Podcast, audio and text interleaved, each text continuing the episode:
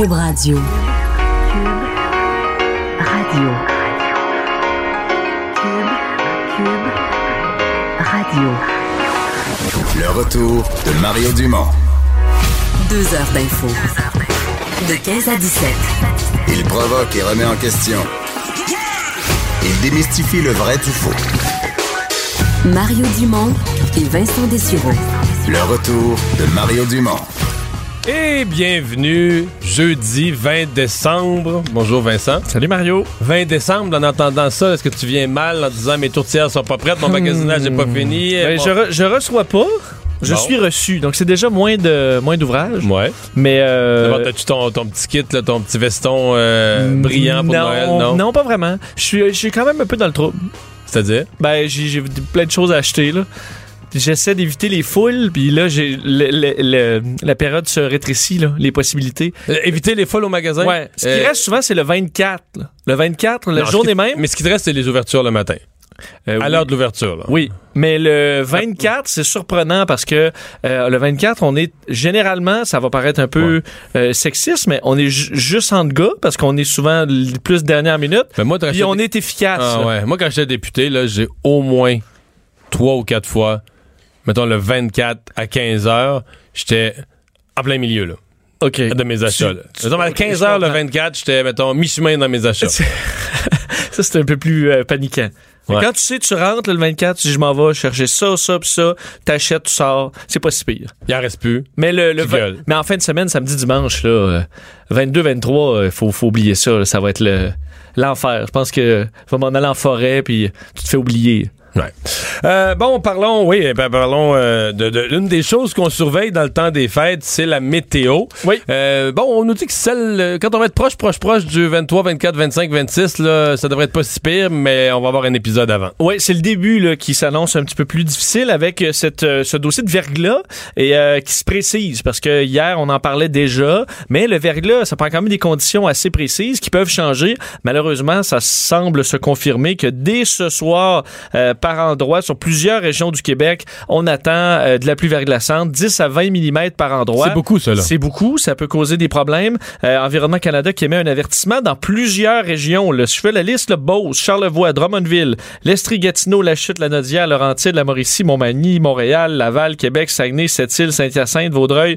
Euh, bref, une bonne Ça nous donne une du- idée, là. du Québec. Il y en a pas à Coudjouac, il y en a pas aux îles de la Madeleine pour tout de suite. C'est ça. Vraiment au nord, euh, vous allez avoir euh, avoir de la neige là, mais plus plus au, sud, ce sera euh, de la pluie verglaçante. D'ailleurs, pour vous euh, citer euh, le, le- bon l'avertissement d'Environnement Canada, on dit la pluie verglaçante devrait débuter en fin de soirée sur le sud-ouest du Québec, se propagera vers les régions du centre la nuit prochaine. Les secteurs de l'est du Québec, eux, vont être affectés à compter de demain matin.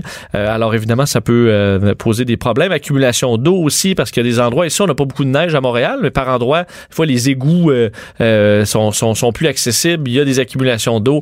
Alors, ce sera peut-être une journée un peu difficile pour, alors qu'il y aura énormément de transport euh, à la grandeur de la province. Ouais.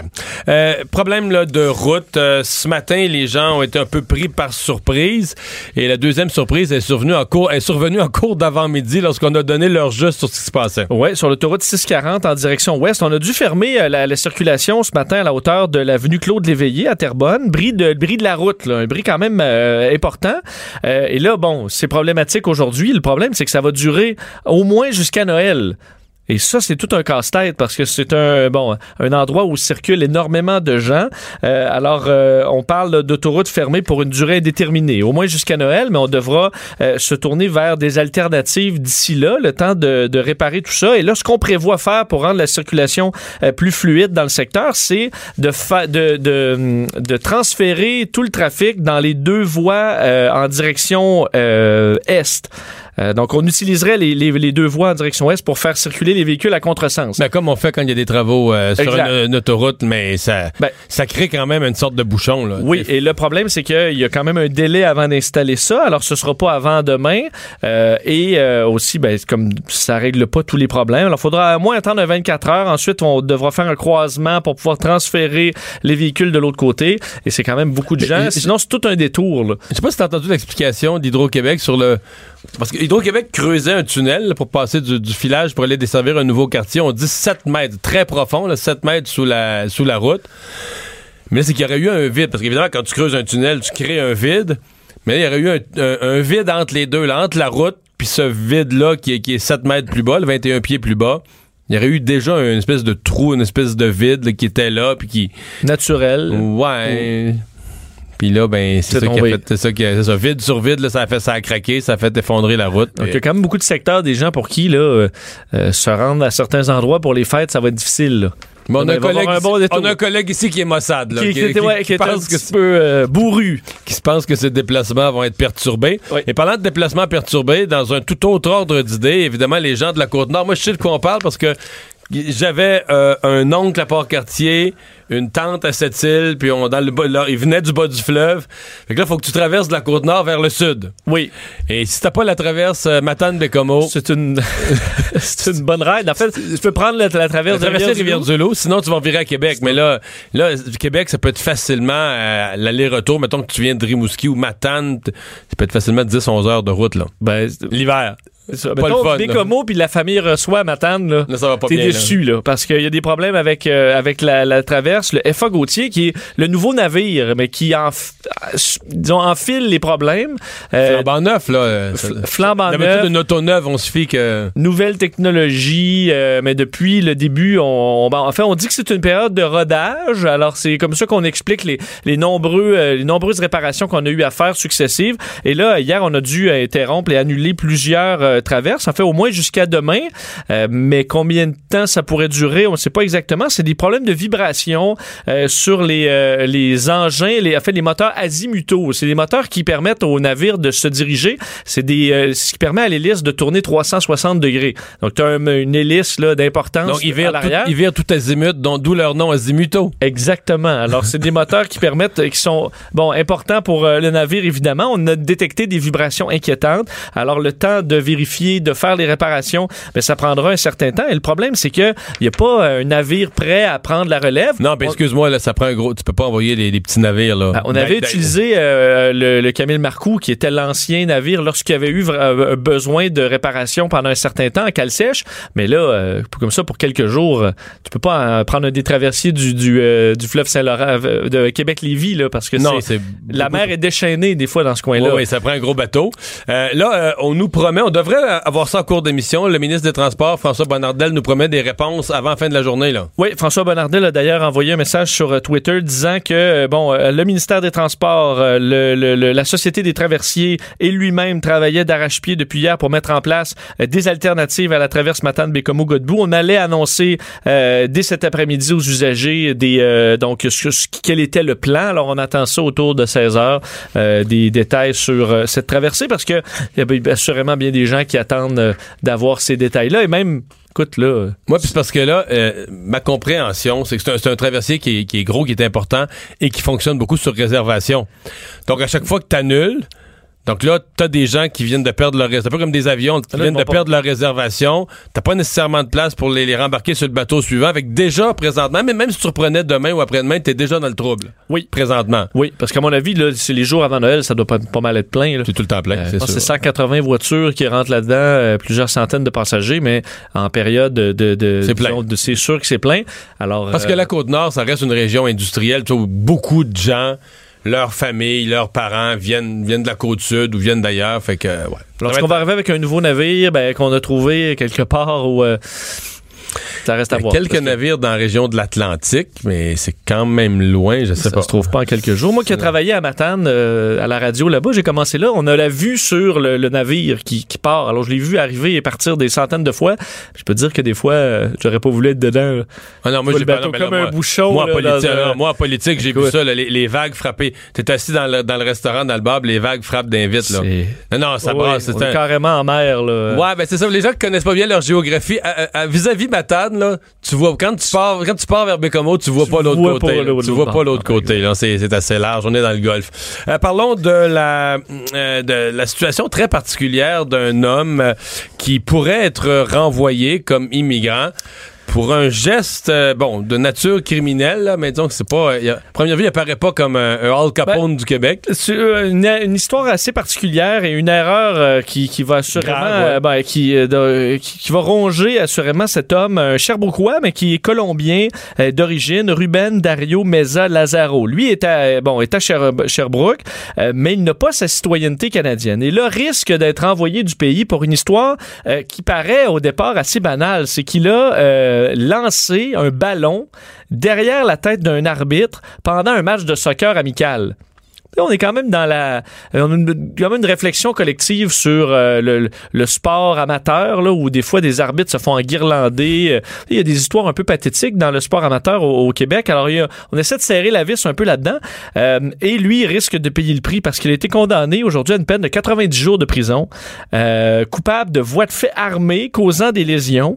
Faut comprendre qu'il l'a pas, parce que tu peux lancer un ballon, là, mais c'est que lui, l'arbitre dans ce dossier-là a été blessé quand même assez ben, gravement. Il a, euh, on parle d'une entorse cervicale, commotion cérébrale, qui l'a empêché d'exercer euh, son emploi euh, alors qu'il est travailleur qu'il- est-ce financier. qu'il a botté le ballon dans l'arrière de la tête ou il l'a lancé? On dit vraiment lancer. Alors, il y a une- Un bon bras. un bon bras, mais il l'a reçu derrière la tête. Faut croire des fois, là, tu, juste au- Quand tu l'attends pas, hein. tu l'attends pas. Euh, il a euh, euh, arrêté de travailler pendant 14 mois quand même, l'arbitre, euh, euh, dans ce dossier-là. Alors, euh, c'est une- quand même une, Conséquences des conséquences lourdes. assez lourdes. D'ailleurs, la victime dans cette affaire-là était très... euh, bon, applaudissait la décision du juge. Dit, le message est clair, ce genre de geste n'a pas sa place. Il faut que les comportements des gens sur les terrains ou dans les arénas euh, changent. Le, bon, euh, et on dit, le juge disait que certains sports comportaient de la rudesse, mais la violence, c'est inacceptable, surtout envers des officiels qui représentent l'autorité. C'est ce que la juge Hélène Fabi a dit. Mais on comprend, la, la peine va être encore plus lourde pour euh, ce Colombien qui Parce que risque là, il y a un d'être dossier criminel, donc casier judiciaire. Alors, les agents d'immigration peuvent prendre ce dossier-là et euh, l'expulser euh, s'ils le veulent. Alors, ce sera à suivre, mais peut-être une réflexion à avoir collectivement sur la, la- violence dans, les, dans le sport amateur. Est-ce qu'on a vérifié ce que l'arbitre avait pris vraiment une si mauvaise décision? Ben, en fait, j'avais le contexte tantôt, euh, mais c'était bon. c'est- c'est- je pense qu'il n'y a rien qui justifie ça. Non. Mais quand même, cas. si en plus l'arbitre avait pris une bonne décision, c'est encore plus... C'est encore, c'est encore plus ridicule. un peu pire. Ouais. Euh, l'aéroport euh, Gatwick, euh, deuxième, parce qu'à Londres, généralement, on connaît l'aéroport Heathrow, grand Ouais. aéroport international dont notre caisse de dépôt est actionnaire. Hein, On a raison de connaître Heathrow. Le deuxième aéroport à Londres, c'est Gatwick. Et c'est c'est inimaginable ce qui arrive là aujourd'hui. Ouais. Impensable. J'essaie de le reproduire ici, là, dans des journées où plein de monde partent pour le sud, des journées de vacances, des hôtels. On se voit déjà les pieds dans le sable parce que les Londoniens vont en Grèce, ils vont souvent dans, dans des pays plus au sud où il fait plus chaud. Oui, et euh, ce sera pas le cas pour. Enfin, il y aura des retards pour beaucoup de Là, on parle passagers de plus de britanniques. 100 000. 100 000, 110 000 passagers qui euh, dev- devaient transiter euh, aujourd'hui, alors qu'on approche de Noël, par l'aéroport euh, Gatwick, qui a dû être fermé complètement. Pourquoi? Parce que des drones survolaient l'aéroport. Donc, un geste clairement délibéré. Là. Donc, c'est pas quelqu'un qui a perdu son drone ou qui savait pas qu'il y avait d'affaires là. Vraiment des, des gens Donc, qui... tu dis des drones. On dit des drones euh, qui ont survolé euh, l'aéroport. Euh, évidemment, bon, ça, on arrête les, les décollages et les atterrissages à ce moment-là. Parce Et que le danger, c'est quoi? Ça pourrait pogner dans un moteur. dans un moteur, ben, en fait, dans le par Casser une vitre. casser une vitre, c'est un danger quand même assez assez évident. Puis on, c'est pas quelque chose qui arrive très souvent, mais là tu l'as le drone, il est au-dessus de l'aéroport. Alors il y a des très bonnes chances qu'il soit aspiré dans un moteur. Les radars, les radars d'aéroport le détectent. Je sais pas. Bonne hein. question. euh, Ben, on fait juste le voir visuellement, on l'entend. Je sais pas je pense qu'ils l'entendent ou le voient. là. Il faut dire qu'il y a quand même beaucoup de personnel. Pour les radars, c'est une bonne question euh, parce que je pense pas euh, les pilotes. Généralement, c'est des rapports de pilotes qui disent on a vu un drone passer et c'est pas les c'est pas l'inverse. Euh, alors le- bon, euh, on a au, au départ fermé hier là, vers 16 h à notre heure euh, l'aéroport une, une première fois euh, parce qu'on a vu un drone survoler le site. Ensuite, on a rouvert trois quarts d'heure plus tard et le drone est, ré- est réapparu. Et là, à chaque fois, on essayait, on pensait qu'il était parti, ça, ça- le, le drone revenait. euh, et finalement, le chat et la, et la souris, on a décidé de tout fermer pendant plusieurs heures. Euh, et là, les policiers tentent de retrouver la personne, mais c'est très difficile parce que euh, Oui, Il y a des rayons d'action d'une coupe de kilomètres. Là. oui, et la personne peut être dans sa, dans sa voiture, euh, les vitres teintées à l'arrière, en train de piloter parce que euh, lui voit ça sur son téléphone ou sur un écran. Alors, il n'y a pas besoin, euh, il peut être caché dans la toilette d'un restaurant. C'est vraiment, vraiment difficile à contrôler. Alors, c'est une, disons, c'est la première fois qu'on voit un problème de ce genre-là Non, aussi parce que ce qui est intense. démesuré, c'est que euh, l'emploi, écoute, pense à, à laquelle, bon, mettons, on pourrait parler du dérangement humain des gens qui allaient visiter leur famille, euh, leurs parents âgés, leurs vacances dans le sud, peu importe. Mais pense au coût économique, la perte d'un aéroport où 100 000 passagers peuvent pas partir, versus le clown ou les clowns qui font ça, ça vaut combien? hein? Ben, c'est quelques centaines de dollars. Là, Avec un euh, drone à 300-400 piastres, tu peux arrêter un Tu peux aéroport. arrêter un aéroport. Et ça, c'est ce qui m'inquiète beaucoup là-dedans. Euh, à défaut de, oui, avoir une pensée pour tous ces gens-là, parce que le, on imaginez le, le classique, là, des gens qui dorment partout euh, euh, dans, dans, dans l'aéroport euh, parce qu'ils sont en attente depuis des heures et des heures. Tout ça pour probablement un ou deux euh, imbéciles euh, avec leur drone. Euh, C'est que euh, ça va donner... Là, c'est une couverture internationale pour cet événement-là. Ça va proba- probablement donner des idées à certains de faire ça là, pour stopper le, le- le trafic aérien dans un aéroport. Alors, c'est vraiment inquiétant. Euh, faut dire que Theresa May a même réagi là, là, euh, en disant que, bon, c'était en rappelant que c'était passible de cinq ans d'emprisonnement. Euh, cet acte-là, comportement irresponsable et totalement inacceptable, on le comprend. Et euh, déjà qu'on a une problématique avec les drones dans les aéroports parce que tu as certains drones qui ont frôlé des avions. C'est arrivé à Québec euh, Ah, je me souviens l'hiver dernier. entendu le ministre Marc Garneau a fait une sortie en règle là-dessus en disant aux gens arrêtez de faire des conneries puis tout ça. Mais, à, à ce moment-là, ça paraissait c'était pas comme un, un geste volontaire, c'était comme des innocents qui échappaient Ouais, à un leur drone drone. qui, exact, qui, qui part en, en montée sans, sans raison. Alors ça, c'est quand même très, très rare. C'est un danger réel, mais disons qu'il n'est pas nécessairement si inquiétant. Puis il y a le problème des euh, déjà des lasers, parce que tu as déjà des idiots qui euh, euh, aveuglent les pilotes avec des lasers verts. C'est, ça arrive régulièrement à Montréal ou à Saint-Hubert. Mais eux sont plus faciles à trouver quand même parce que tu vois le point d'origine. euh. Oui, sauf que faut que tu aies quelqu'un, euh, tu sais, Proche, pilotes, là, c'est grand, là, tu dis, il est à peu près là. euh, euh, dans certains cas, aux États-Unis, ils ont les, les policiers des hélicoptères avec de l'infrarouge, puis sont capables de tout de suite dire euh, à quel endroit il est. Donc, certains se sont fait arrêter, mais c'est quand même difficile. Et là, on a un autre problème pour les aéroports avec les drones. Alors, c'est une succession, là, la technologie qui aide pas. Et là, on devra essayer de trouver des outils technologiques, un peu comme dans les aéroports, pour, euh, pour protéger euh, les, euh, les, euh, les, euh, bon, c'est ça, les, les- les passagers.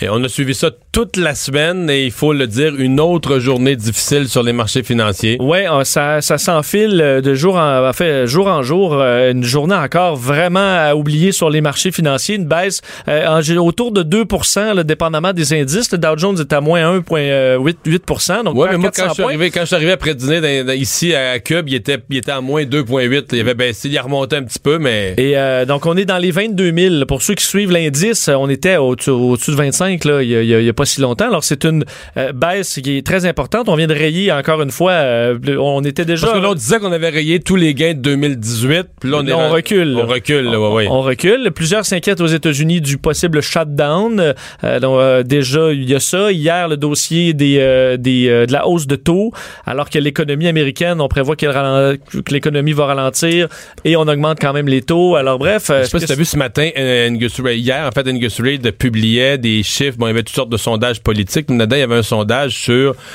euh, le sondage simple. on pose la question aux Canadiens. Pensez-vous que pour l'année qui vient, 2019, l'économie va s'améliorer, se détériorer ou rester stable. Ça faisait quand même plusieurs années, ça fait plusieurs années que l'économie va bien, puis les gens, ben, il y avait, il y avait des restés stables, il y avait une majorité de s'améliorer, ou reste, puis il y avait peu de gens qui pensaient qu'elle allait se détériorer.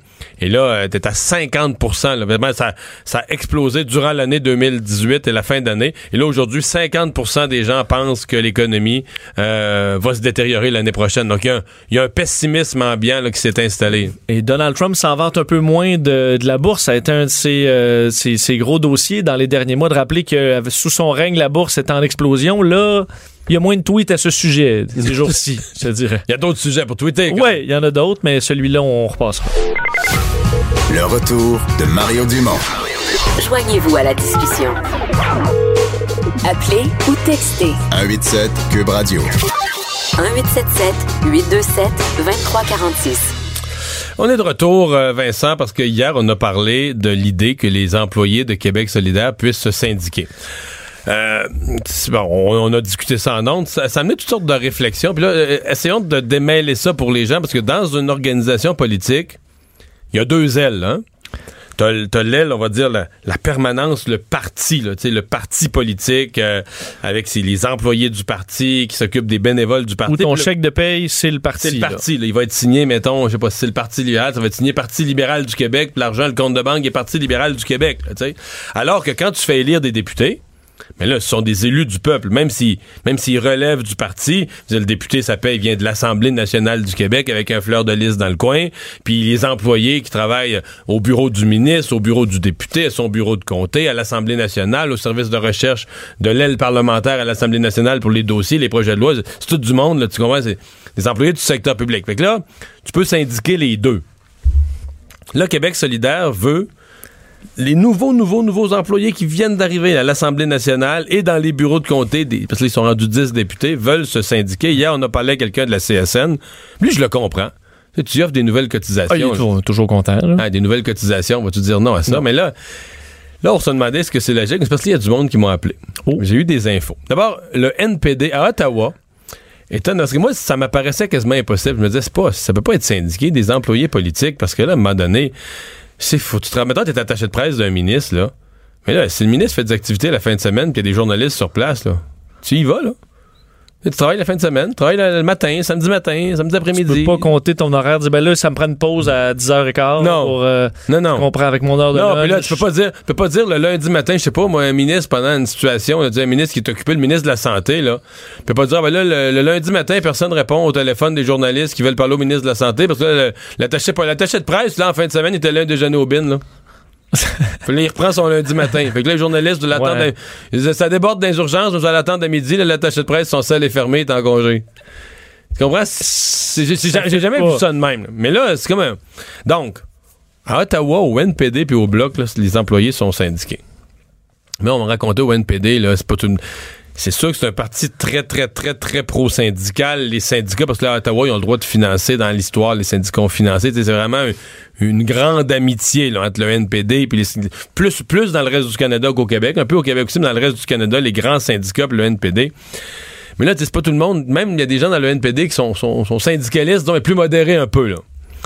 Fait qu'ils ont trouvé, ça l'air que ça a créé des situations terribles d'employés, des employés qui partent à un moment donné. euh, Parce que tu peux pas les mettre dehors, là. Non, si ça fait plus. euh, Ouais, il faut que ça fasse vraiment plus. Il faut que tu un reproche. Faut que. Tu peux pas dire. Fait qu'un employé, à un prend un peu de sabbatique, n'importe quoi. euh. Ah, faut que tu montes un dossier. Ah, ben non, non. euh, tu, te le, tu le reprennes après, là. Fait qu'un employé prend une sabbatique euh, six mois avant les élections, n'importe quoi. euh. Hmm. Mais là, au Parti québécois, eux autres, euh, c'est pas syndiqué à l'Assemblée nationale, mais c'est syndiqué au parti. Puis là aussi, il y a du monde qui m'en ont conté des histoires, là, on m'a te dire une affaire. Euh, tu sais, euh, il y a un congrès à la fin de semaine. Là, l'employé, il travaille, il faut qu'il aille au congrès du parti. Là, là, le lundi après le congrès, c'est une grosse journée, là. Ouais. Parce que là, je veux dire, les journalistes appellent pour savoir, tu sais, avoir les porte-paroles et les gens, les députés qui ont participé au parti, euh, au congrès, comment ça a été votre congrès, venez en entrevue. Là, faut que tu ailles parler de tes excellentes propositions, puis tout ça, puis des fois, même à la permanence du parti, il peut y avoir des militants là, qui sont regaillardis, là, ils ont participé à un congrès, ou des nouveaux militants qui vont appeler pour leur carte de membre, les employés qui rentrent pas parce que là, euh, on va travailler la fin de semaine, il y avait un congrès.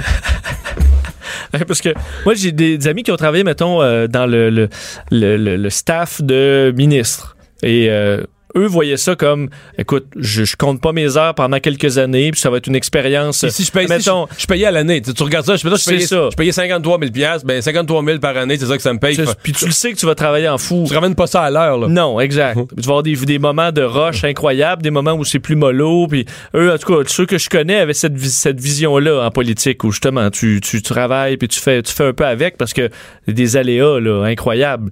Alors, euh, je pense pas que ça comptait ces, leurs heures là-dedans. D'ailleurs, le monde font quelques années des fois puis vont dans d'autres domaines.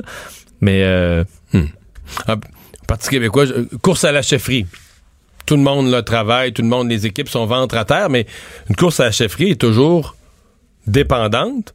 Tu sais, t'as les employés du parti. Tu vois, les gens qui sont dans le camp de chacun des candidats, c'est des bénévoles, travaillent le ventre à terre, mais les employés du parti, ils ont toujours leur syndicat. là. Fait que là, à un moment donné, il y a un employé de syndicat qui décide qu'il fait pas une heure de plus. Là, ses heures sont faites. Mais là, il faudrait déplacer un lutrin pour un point de presse, pour une activité ailleurs. là. Mais là. le train va rester là? Non, non, mais non, c'est un autre, en- c'est un autre employé qui lui a encore des autres, ça, mais c'est pas sa job, là. Mais là, lui, il va faire. va avoir un euh, grief? Hein? Non, mais là, lui, va faire des. faire de Fait que là, à un moment donné, tu dis, ouais, ça, c'est, tu sais, les partis vivent avec les 5 piastres des cartes de membres, là. C'est ça aussi, là. Maintenant, ils vivent beaucoup avec des fonds publics. Tout le les partis sont très subventionnés, mais tu sais, jusqu'à quel point tu prends l'argent des membres puis des militants du parti pour aller faire du, du syndicalisme puis dire, ah, moi, mes heures sont faites? Je te dis, là, j'ai vraiment des questions avec ça, puis je pense que j'aurais d'autres versions. Il doit y avoir des gens à l'intérieur des partis qui diraient c'est merveilleux parce que ce qu'on m'a, je me me suis fait expliquer par des gens très à gauche que, tu sais, hier, je posais la question, je disais, ça n'a pas de bon sens, Québec solidaire, comment c'est arrivé vite? L'élection était le 1er octobre. Contre ça, là. Ça veut dire que les assermentations, les députés, je pense que l'assermentation Québec solidaire a été le 10 ou le 11, là, dans l'autre semaine. Bon. Là, une fois que parce que tant que t'es pas assermenté comme député, tu peux peut-être, t'es pas, euh, t'es pas vraiment en fonction. là. Là, à partir de là, tu peux embaucher du personnel. Là, faut que tu trouves, faut que tu signes les contrats d'embauche. D'après moi, les gens ont dû être embauchés aux alentours du 1er novembre. Puis la demande d'accréditation syndicale a l'air à regarde, nous, on a entendu parler le mi-décembre, ça veut dire que ça a dû rentrer les premiers jours de décembre, début décembre. Quand temps- même, quand même, d'habitude, une certaine procédure. Il y a un vote Ouais. à l'interne. Puis ben, des cartes de. Ouais, Ce que je veux dire, c'est que euh, on a décidé de se syndiquer à l'intérieur d'un mois. Fait que moi, hier, je l'ai dit en ondes, je trouve ça vite. Là, c'est- mais là, c'est qu'on m'a expliqué des, des gens, mais c'est pas des gens du Québec solidaire, des gens, je veux dire, qui connaissent bien le- la gauche, là, le, le Ouais. milieu, le syndical, puis très à gauche, m'ont expliqué que je comprenais rien. Là, de... Si tu te syndiques en réaction là, à, à un mauvais employeur, là, tu sais, c'est que là, t'es pas un vrai syndicaliste. Tu comprends? Dire que t'es juste quelqu'un qui qui veut des meilleures conditions. c'est ça, puis là, qui est en réaction, qui est tombé sur un mauvais employeur, puis qui utilise le syndicalisme. Mais c'était vraiment dans la philosophie, c'est c'est une structure de base de la société. Là. Tu peux pas être non syndical, c'est une base. Fait, même si ton employeur, c'est Québec solidaire, qui est censé être le parti le plus respectueux des travailleurs que la Terre ait jamais porté, il devient quand même un employeur. Là. Donc là, il devient une force qui doit être combattue d'une certaine...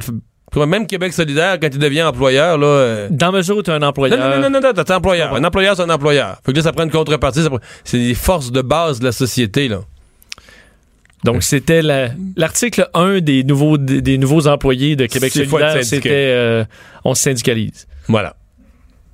On verra si ça fonctionne, si ça fonctionne bien. Et tu as dit que. Ben là, ça veut dire Catherine Dorion et, euh, et les autres sont, sont des cadres. Là.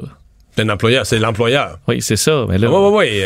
pour ça, s'il y a un conflit Catherine de travail, Dorion, ça non, va non. mal paraître quand même. Catherine Dorion est pas du côté des manifestants, là. Non, je sais, c'est pour ça que. C'est elle, c'est elle qu'on brûle, là. Mais c'est pour ça que être, elle- être- être son staff, je veux dire, tu peux faire, tu peux faire ce que tu veux parce que, je veux dire, tu, si- s'il y a une grève contre, euh, contre Manon Massé, quand Ouais. même un problème, là. Ben, c'est ça. On va faire un lockout, ou? maintenant Massé en carton, là, qu'on brûle parce qu'elle donne pas le salaire Ouais. que tu veux, là. Ouais. En criant des slogans. Ce serait quand même un drôle de scénario.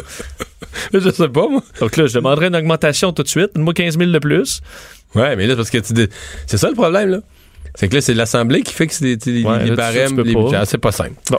Euh, parlons de la ministre de l'Environnement, Mme Chassé, euh, qui a eu un point de presse. En fait, qui a, eu, qui a eu un début de mandat très difficile. Puis hier, son point de presse, c'est un petit peu la, la goutte qui a fait déborder le baril de pétrole. là. Ouais, c'est déjà c'est un dur début là pour euh, pour euh, Marie-Chantal Chassé et euh, bon, il y a eu son bon le premier ministre est allé un peu à sa défense d'ailleurs sur nos ondes en expliquant que si elle faisait pas beaucoup d'entrevues, ben, c'était pas c'était correct là, elle disait doit savoir exactement où elle s'en va dans les dossiers, c'est important avant qu'elle aille faire Elle en des, fait des vraiment entrevues. pas beaucoup, Elle en fait en presque aucune. En tout cas, moi, je l'ai pas eu. Là. quelques- Je l'ai demandé ici, à, à TV, à radio, je l'ai jamais eu. quelques mailés de presse qui sont pas toujours euh, qui sont plutôt ardus euh, par moment.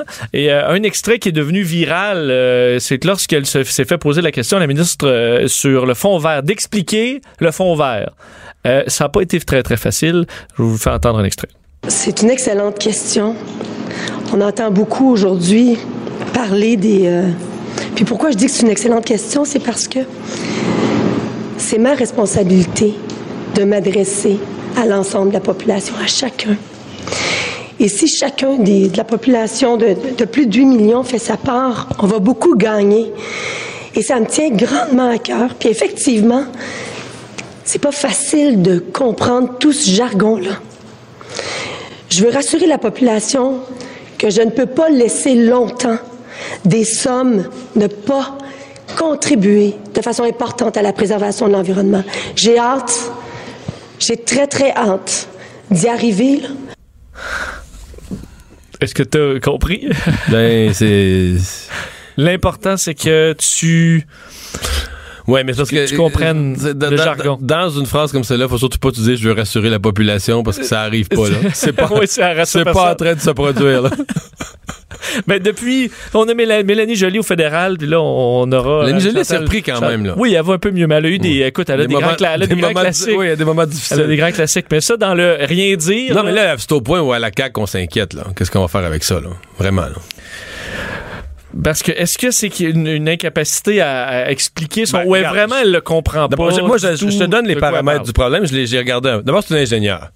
Fait que les paramètres techniques et scientifiques, c'est impossible qu'elle les comprenne pas. Ou bien elle a fraudé pour obtenir son bac en génie. Elle a pas fait. on- elle a pas fait. Mais là, tu fais quatre ans d'études en génie, tu passes tous les examens. Et t'as t'as des méchantes bases de maths, puis de, de chiffres, puis de sciences, puis t'es capable de Une comprendre. capacité de compréhension de trucs complexes. Oui. Hein? Fait que là, il y a quelque chose. là. Pas Est-ce que. Ce qui est sûr, c'est qu'elle est terrorisée par les journalistes. Là, hier, le point de presse, parce que là, on l'entend à radio, mais si vous le voyez à la TV, elle regarde à terre, elle ferme les yeux, elle se met les mains d'en face, elle prend des grands. Puis elle prend des grandes respirations, parce qu'on l'entend quand même dans l'extrait, sa respiration. Mais moi, je cet extrait-là, j'étais à la télé. là, on l'a présenté en direct. Puis je me tenais prêt à, je me tenais, me tenais prêt à revenir en onde. Je me disais, elle va s'évanouir, là, tu sais, elle va. Non, mais on va. Tu es toujours pas loin. Ah oui, on se tient prêt à revenir en onde vite parce qu'on va la perdre. Là. Elle, va, elle va étouffer. Ben, tu sais, elle est nerveuse, Ouais. là, mais j'ai rarement vu quelqu'un d'aussi insécure, nerveux. Fait que c'est sûr que dans une telle insécurité, t'arrives devant un journaliste, puis excuse-moi, euh, c'est comme une personne qui a vraiment, vraiment, vraiment peur des chihuahuas, puis tu l'envoies devant 16 pitbulls. là. La personne va avoir une attitude genre, ben, mangez-moi, là, tu sais. Ouais. Mais en même temps, c'était pas. Tu sais, on dit les, les, les trucs très techniques.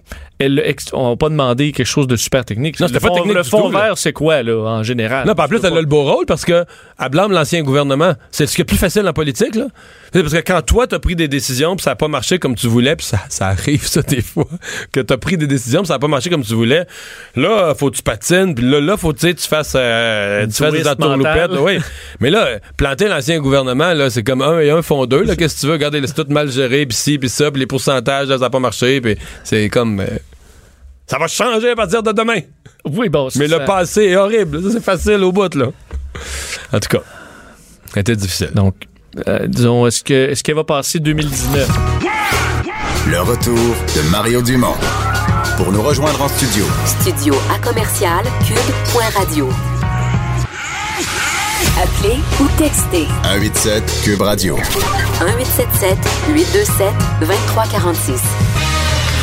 Notre prochain sujet, Vincent, c'est quelque chose que moi je surveille. Je suis depuis quelques années les problèmes des ados euh, lorsqu'on les fait lever tôt le matin, euh, l'impact même sur l'école. Mais toi qui fais salut bonjour, tu te lèves à 2h, 2h15 du matin, tu peux pas prendre en pitié les ados euh, qui se lèvent à Ben, ça. j'ai j'ai eu cette réflexion-là parce que j'ai bon, j'ai vu que tu avais écrit là-dessus. Ouais. Puis moi, je me, je me lève euh, en deux, deux jours semaine à 2h20. Puis je l'ai Ça, c'est fait, tôt. je l'ai fait déjà 5 heures, 5, cinq jours par semaine, là, le, le lever à 2h30. Puis, mais ce que je me souviens, pour l'instant, moi, quand mon cadran sonne, je trouve ça moins dur de me lever aujourd'hui à 2h20 que au secondaire à 6h30. là. 6h30, 7h. Ça, si tu m'arrachais, là, Du lit, ah ouais. du lit, un sommeil profond, là, ma mère qui cogne, puis lève-toi, tu sais, là, une douleur là, que j'ai pas aujourd'hui, même si je me lève des draps, là. même si je me lève au milieu de la nuit. là. Ouais. Euh, on va parler avec une vraie spécialiste, Geneviève Gariepi, épidémiologiste, chercheur au Centre de recherche de l'Institut universitaire en santé mentale de Montréal. Bonjour. Bonjour. Et, et auteur, euh, participante en tout cas euh, importante de la plus grande étude qui a été faite au Canada sur la question. Euh, j'ai écrit là-dessus cette semaine, euh, Geneviève, j'ai eu plein de réactions sur les réseaux sociaux des gens qui me disent, ben voyons là, c'est un caprice de jeune, embarquez pas là-dedans. Ouais, non, c'est c'est pas un caprice comme vous avez écrit, c'est vraiment un- une différence biologique avec les adolescents. Ouais. Euh, qui, qui- est lié à quoi là, si on veut être un, petit peu scientifique tout en vulgarisant là? Euh, Qu'est-ce qui arrive, c'est qu'avec l'arrivée de la puberté, il y a un changement hormonal qui fait que le cycle circadien ou bien notre horloge biologique interne change un peu. Et par rapport à l'horaire euh, d'un adulte, est comme repoussé de 2-3 heures, de manière à ce que un adulte, par exemple, s'endort naturellement vers 10 heures et se lève naturellement vers 7 heures le matin. Un adolescent, lui, s'endort naturellement vers plutôt minuit et se lève de façon naturelle vers 8 heures le matin. Puis ça, ça dure en- entre la puberté, puis ça commence à revenir euh, à la normale, si on veut, comme un adulte, vers l'âge de 20 ans, 21 ans. Hmm. Mais c'est pour ça qu'on parle beaucoup de la, de la période du secondaire, des études secondaires. Exactement. Ouais. Mhm. Euh, si on en a parlé cette semaine, c'est parce que le Devoir a relaté une, euh, une étude euh, qui a été faite, mais non pas une étude, on va dire théorique, une étude pratique sur le vécu d'une école à, Seattle. Racontez-nous racontez donc un peu comment, ce que ça a donné comme résultat. Ben, qu'est-ce qu'ils ont trouvé, c'est que d'avancer l'heure de 7h50, le ma- l'heure du début des cours, pardon, de 7h50 le matin à 8h45, permettait aux jeunes d'aller chercher un 34 minutes plus de sommeil à tous les jours, à tous les jours d'école. Fait qu'on peut imaginer qu'à la fin de la semaine, dormir un deux heures et demie de plus, ça peut faire une grosse différence pour les pour les jeunes. Puis en effet, c'est ça qu'ils ont trouvé. Ils ont trouvé que ces jeunes-là étaient capables d'a- d'avoir des meilleures notes, d'aller chercher plus de sommeil, puis que ça, l'a- ça il y a eu beaucoup de bénéfices à plusieurs niveaux. Moins d'absentéisme, mais quand on dit meilleure note, euh, 4,5% de moyenne, c'est quand même... euh, tu sais, c'est sur les notes de Mhm. l'ensemble d'un groupe, c'est quand même tout un tout un saut. Euh, Est-ce que est-ce qu'ici au Canada, bon, je comprends que vous vous avez étudié la question. Est-ce qu'il y en a des, des commissions scolaires ou des écoles qui ont, qui ont fait l'exercice d'un peu comme à Seattle, qui ont déjà essayé ça, quand d'avoir poussé l'heure, on va voir si ça, si ça améliore quelque chose? Oui, de plus en plus, surtout depuis qu'on a publié notre étude euh, l'année passée, en 2017. Il y a plusieurs écoles qui ont commencé à regarder la question. Il y en a quelques-unes, même au Québec, qui ont décidé de changer l'heure du début des cours. Mais c'est sûr que c'est des écoles donc qui n'ont pas les moyens nécessairement de regarder si il y a un gros changement avant-après, mais ils le font basé sur les études qui, aux États-Unis et au Canada, démontrent clairement que l'école secondaire devrait commencer plus tard. Hmm. Euh, comment ça, ça, devrait être quoi? le- mettons qu'on donnait une heure, là, que ça devrait jamais commencer avant ça. Là? Question difficile. Alors, ouais, ben, selon euh, l'Association américaine en pédiatrie, euh, ils recommandent minimum 8h30. Donc, jamais commencer plus tôt que 8h30. Exact. Mais selon mon étude, qu'est-ce qu'on a trouvé, c'est que euh, les bénéfices continuaient après 8h30. À 9h, ils sont capables d'aller chercher plus de sommeil. À 9h30, puis il n'y a pas... C'est sûr qu'à un moment donné, il va y avoir un plateau, mais selon notre étude, on n'en a pas trouvé. Fait que je dirais même que changer l'heure des cours à 9h30, il y aurait probablement encore, Encore des de gains, bénéfices. des gains de sommeil, puis de. euh, c'est parce qu'on De regarde, on, regarde toutes sortes de facteurs, tu sais, pour la réussite scolaire. On a, on a parlé des enseignants, on a parlé des, des, des aides psychologiques, psychologues, orthopédagogues. On a parlé du matériel. À un moment donné, on a parlé de la technologie. Il fallait mettre des tableaux blancs. Est-ce que ça se peut que collectivement, ça, ça a l'air niaiseux comme critère, là, tu sais, les heures de sommeil, mais euh, médicalement, ça ne l'est pas? Est-ce que ça se peut que c'est un, c'est un critère qu'on a négligé ou oublié? Absolument. 100 C'est super important. Puis changer l'heure euh, du début des cours pour une école, ça l'influence des centaines d'étudiants immédiatement. Puis si on fait ça à l'échelle provinciale, ben là, on parle des millions, des milliers d'étudiants qui pourraient bénéficier de ça. Puis une fois qu'on a une, petite meilleure, une peu de meilleure note, un meilleur sommeil, une meilleure note, à un moment donné, ça s'accumule, puis ça a des effets sur, euh, sur le potentiel, le futur des jeunes. on, on raconte la plus grosse objection que vous avez eue à votre étude.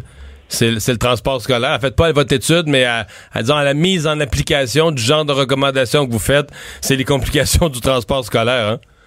Oui, tout à fait.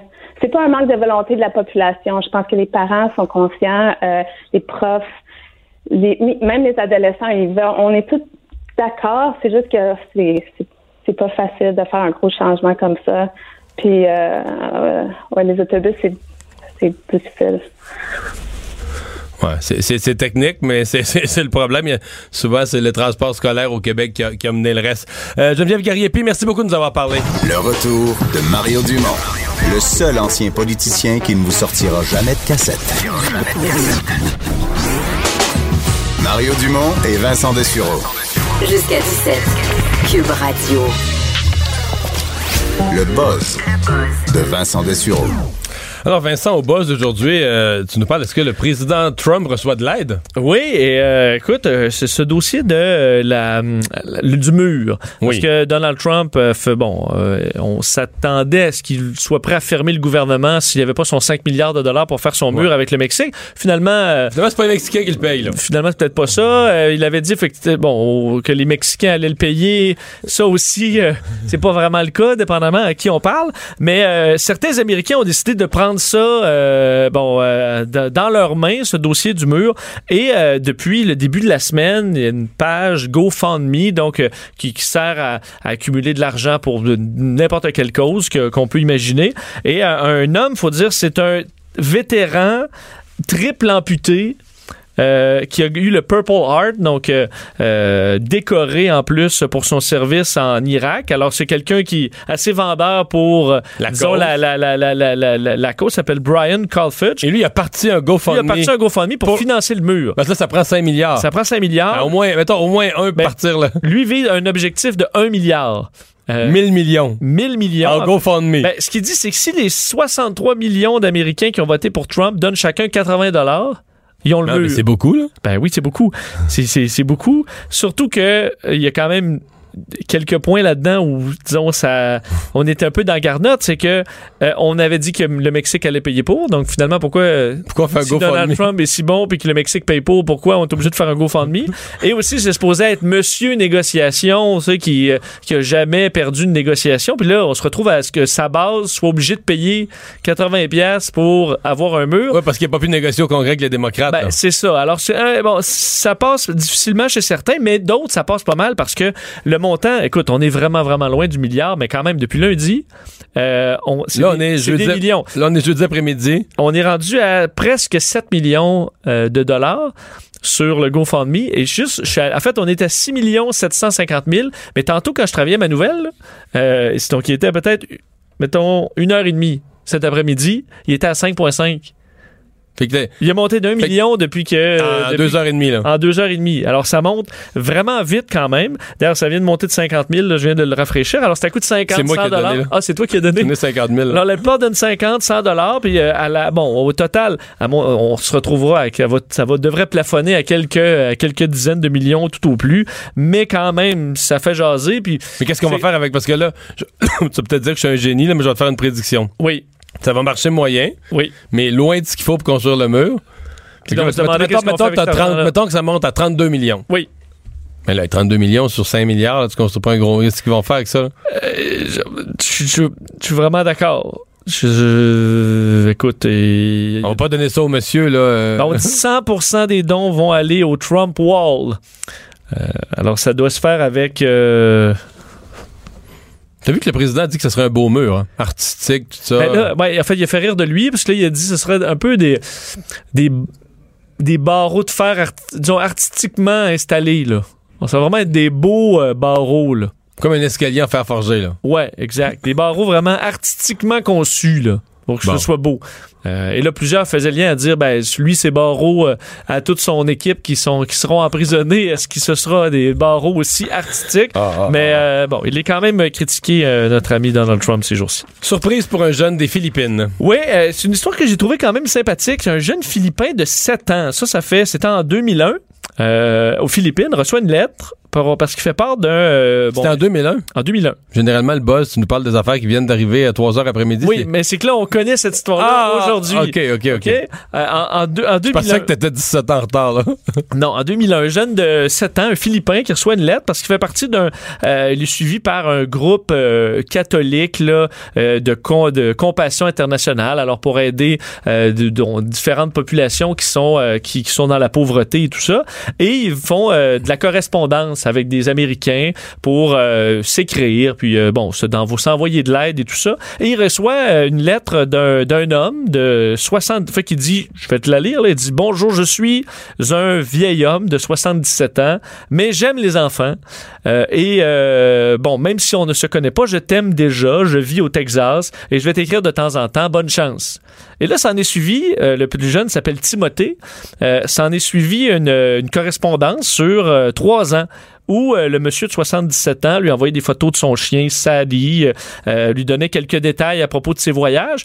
Euh, mais ce qu'il a appris, euh, c'est que, euh, et, bon, de- de- de- dernièrement, c'est que c'était le président, en fait, l'ex-président George Bush père Qui écrivait à ce jeune-là? qui écrivait à ce jeune-là pendant trois ans. Euh, ils se sont écrits sans que lui sache, pour des raisons de sécurité aussi, parce qu'il dit, je voulais pas dire que j'étais le président parce que ça aurait pu le mettre en danger de se faire enlever ou pour du chantage ou peu importe. Surtout que son fils était, était président à ce, à- ce moment-là. Euh, donc, ils se sont, euh, ils se sont que, envoyé des messages pendant plusieurs années comme ça. Et lorsqu'il l'a appris, parce que euh, l'organisation a finalement dévoilé le, euh, le, le nom de son correspondant au, euh, au, au qui est maintenant un peu plus vieux, dit qu'il était complètement sans voix, là, de, de- de très, très surpris, mais qu'ils avaient développé une certaine amitié au fil du temps. Et ce qu'on raconte, c'est que c'est dans un concert en 2001 où de George Bush père était, que les musiciens se sont mis à dire, euh, sont, qui est en lien avec cette organisation-là, dit qui aurait le goût de, de, de D'écrire à correspondre des avec des enfants, puis George Bush était, oui, moi!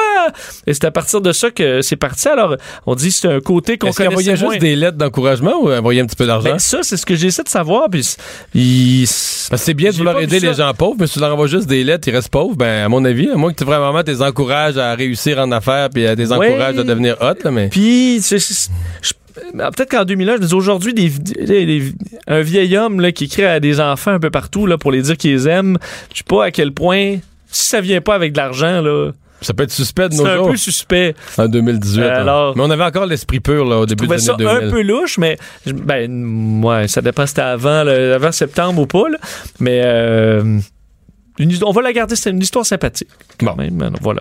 Euh, une évasion ratée? Oui, écoute, euh, nouvelle rapide parce que ça m'a fait sourire. Mike Worthington, c'est un prisonnier euh, au, euh, à Green Up au Kentucky qui, lui, euh, a décidé, en fait, euh, dans les derniers jours, se trouvait à être transféré, changé de prison.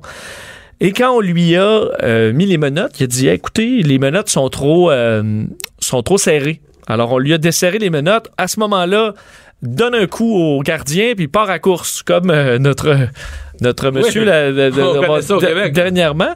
Alors il est parti à course et il a réussi à se sauver. Le problème, c'est qu'il a, il a réussi à se rendre à l'autoroute, a fait du pouce pour arrêter un véhicule, euh, embarque dans le véhicule, mais le conducteur, c'est un policier Oh. qui travaillait pour un campus universitaire pas trop loin. Alors, il l'a juste ramené à la prison. Alors, une évasion sais, de quelques minutes. Là.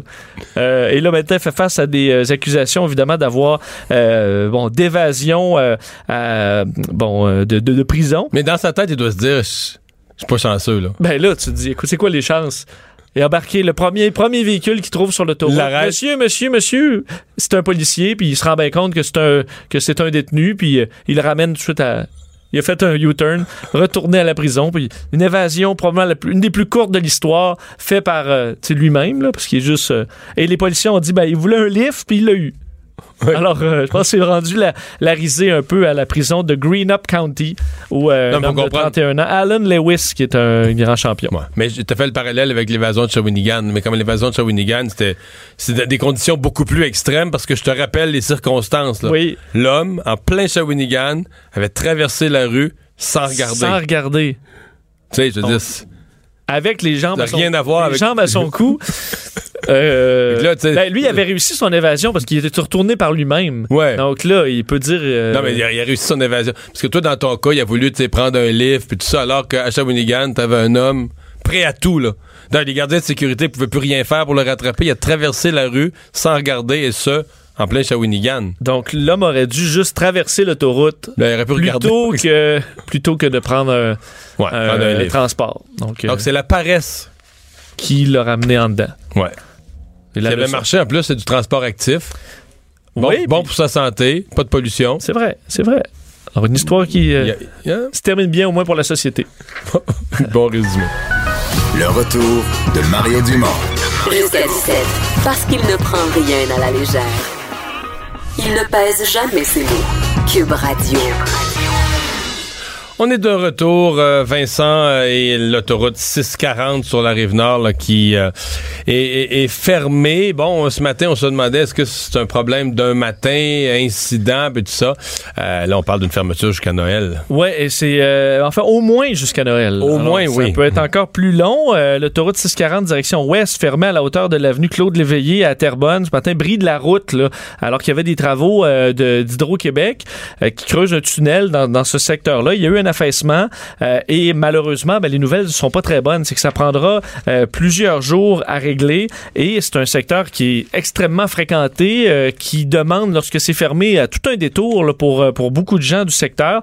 Alors, ce sera problématique. Il faudra trouver des scénarios différents pour contourner tout ça. Parce que là, bon, ce qu'on prévoit faire, c'est de transférer la circulation totalement dans les, les voies dans l'autre sens. Alors, on veut utiliser les voies en direction est pour faire circu- circuler les véhicules à contresens. Sauf que ça, ça ralentit puis ça fait moins de voies. là. Ça va Ben- être à une voie de chaque bord, quelque chose comme ça. Ça fait un matin de trafic, ça fait un méchant bouchon. là. Exact, on a déjà vu ça dans des travaux, mais évidemment, ça même, demande... même sur les autoroutes, la 20, la 40, quand il y a ça, des fois en plein, même pas en ville, là, euh, en- pendant les vacances, là, tu- des fois tu fais des bouchons. Moi, Oui. J'ai pogné ça, là, ça à 20, des bouchons de 3-4 km, ça prend une heure à passer. Là. Et euh, il y a une installation qui doit être faite pour ça aussi, pour transférer de, de trafic? signalisation, les cônes. les- Et ça, ça prend au moins 24 heures. Alors pour demain matin, là, ce sera pas réglé, peut-être en fin de journée. Et ensuite, ça prendra combien de temps avant de réparer le tout? Ben, ce sera peut-être plus long. Alors ce sera à surveiller la situation. Mais Ce c'est quand même moins pire que ce soit, c'est quand même moins pire que ce soit arrivé à la veille des fêtes. Là. Je Ben- il va y avoir des complications quand même. Mais tu sais, si on avait été en plein, je sais pas, moi, le, le, le 10 L'heure de pointe. le 10-15 octobre, en plein milieu, quand le trafic était à son pire dans le milieu de l'automne, là, C'est vrai. ça aurait pas été chic. Là. Je sais pas, au niveau des travailleurs, ça prend beaucoup de, beaucoup de personnel. euh, ben, ça Ah, ouais, c'est être moins le fun. plus- euh, plus C'est moins le fun le 25 décembre de reconstruire une route, mais là, qu'est-ce que tu Ah, veux? bon, c'est ça en urgence, mais ça devra être fait. Alors pour euh, les gens du coin, il faudra, faudra adapter euh, les scénarios, partir d'avance. Par contre, ça gâche tes vacances, mais un petit temps double, ça paye les cadeaux. Là.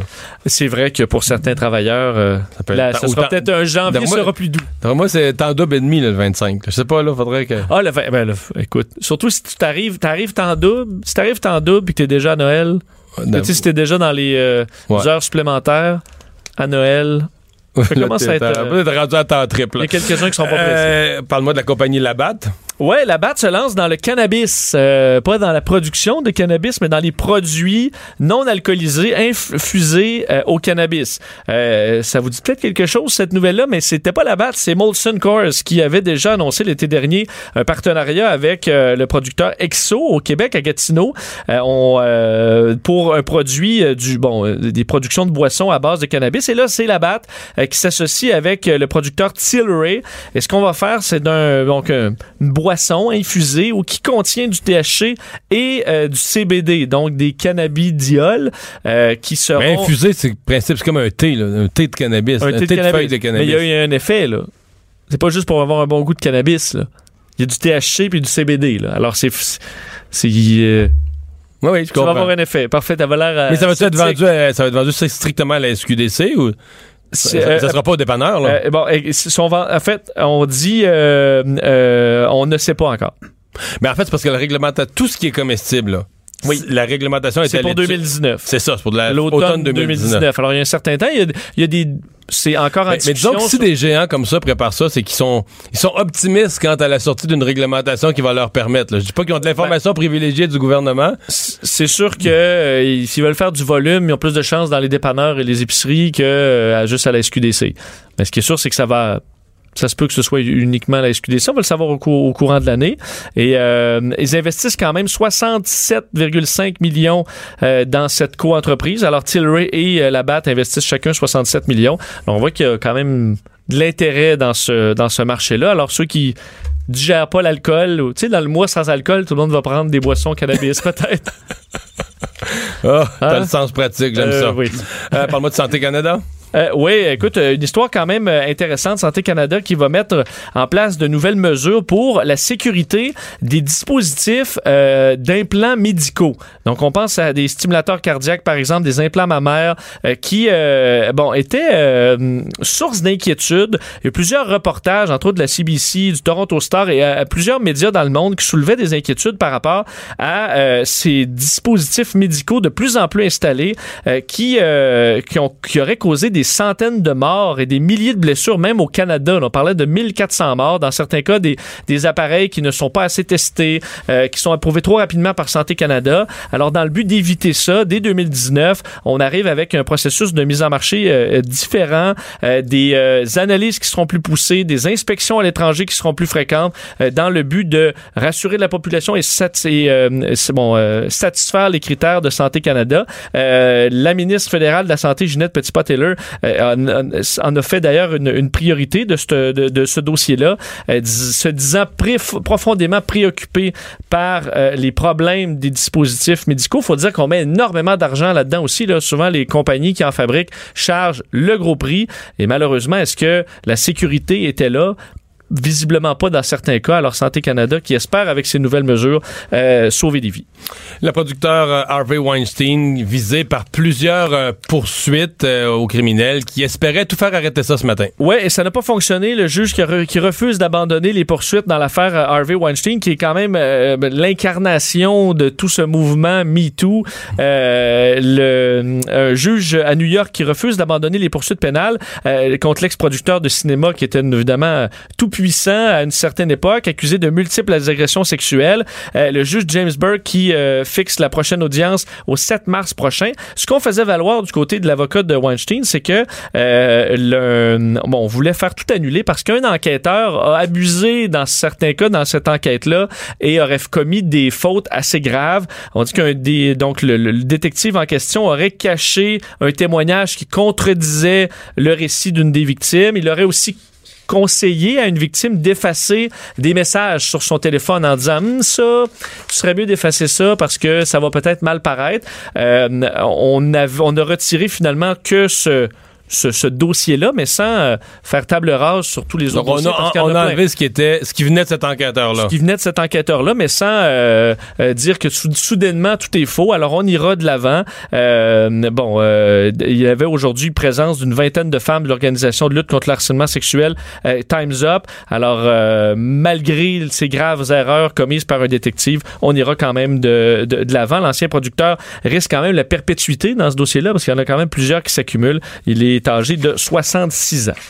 Et pour notre prochaine nouvelle, tu nous l'as fait à 15 heures, mais là, pour 16 heures, on a fait venir un spécialiste parce que ça, je pense que ça va être l'histoire des prochaines heures. Gilles Brien, euh, météorologue, euh, on va parler verglas. Euh, c'est, c'est, c'est un gros épisode, là. hein? Ah oui, euh, ce qui s'en vient demain, là, c'est 20-25 mm de pluie, mais avant ça, on a une bande de, de pluie verglaçante là, toute la matinée.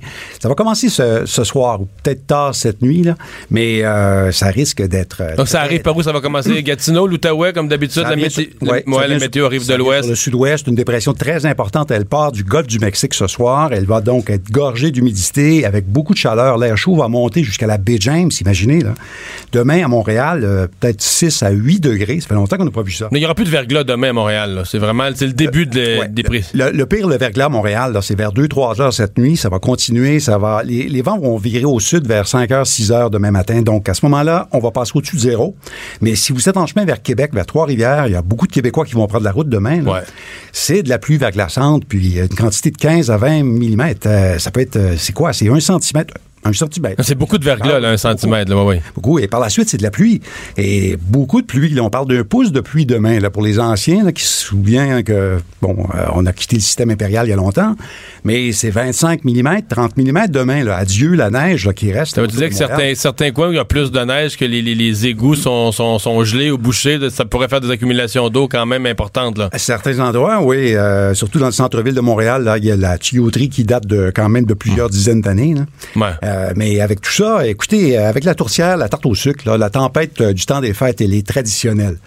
mais pardon, avec euh, changement climatique oblige, c'est pas de la neige demain, donc c'est de la pluie verglaçante, ensuite de la pluie. Et euh, samedi, ça se poursuit encore, là, 5 à 10 mm. Dimanche, ça revient un peu plus beau. Une belle journée pour Noël. Mais euh, le, le- le Mais là- gazon, là, ça va être plutôt un, un- un Noël de Denis de relais, un petit peu brun. Ouais, parce que là, le fond, évidemment, les régions euh, dans l'est du Québec, dans Charlevoix, à Québec, là, ils, ont- ils sont rendus, ils ont, des, ils ont des pieds de neige. Pour rester dans le système impérial, ils ont des pieds de neige. Ouais. Euh, Eux autres, ça fondra pas. Là. Ah non, non, si vous voulez avoir euh, l'atmosphère du temps des fêtes, là, allez fêter à Québec là, ou euh, au nord de Trois-Rivières, il y a encore beaucoup de neige. euh, les Mais quoi, la, l'Outaouais, euh, Laval, Montréal, Rive-Sud, Au sud des, des Laurentides, là, à partir de Piémont jusqu'en Estrie, ben, l'Estrie, il y a encore beaucoup de neige, mais la Montérégie, sud-ouest, déjà tout dégarni de neige. Là. On le voit bien sur une photo satellite ce matin. Reste déjà pas beaucoup. Là. Moi, dans Non, le cours chez nous, là, ça arrive ça, une petite plaque de rien. Là, Ah non, puis là... qu'avec, avec de la pluie deux jours, il restera rien. là. Bon, on s'attendait une petite dépression pour euh, dimanche, lundi, qui pourrait nous donner un petit tapis blanc, là, mais elle va passer juste au sud de Montréal. Donc, des flocons, surtout pour la journée de, de Noël.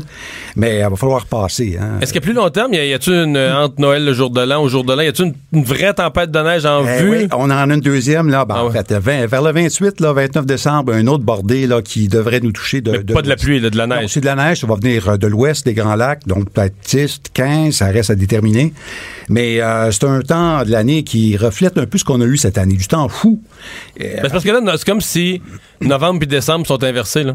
ben oui. Un peu, là. Ben oui. On a eu toute la neige en, à mi- à mi-novembre, puis à mi-décembre, on a de la pluie. Ben oui, on a eu un été, euh, un été de chaleur mortelle sur le Québec. 37 degrés le 2 juillet. Euh, je me souviens, les fêtes du Canada de célébration, là, on n'avait jamais vu des fêtes abandonnées par le public. On attendait 20 25 000 personnes. Et je crois qu'ils ont eu 4 000 personnes euh, dans l'affluence. Il y avait eu des températures Moi, j'étais au festival 36. en chanson de Petite-Vallée, en Gaspésie, sur le bord du fleuve, dans le golfe. Ouais. C'était parfait, parfait. Un petit 25. un petit 25, C'est parfait. Ça peut pas être plus beau. Parce que c'est rare que ça monte à 37 sur le bord du golfe Saint-Laurent en Gaspésie. Oui, l'année, quand je dis que l'année était folle, écoutez, rappelez-vous l'hiver dernier, là, on a terminé un hiver très froid, janvier-février, avec un mois d'avril qui était abominable. Ah on a eu une tempête vrai. de verglas le 15 avril à Montréal.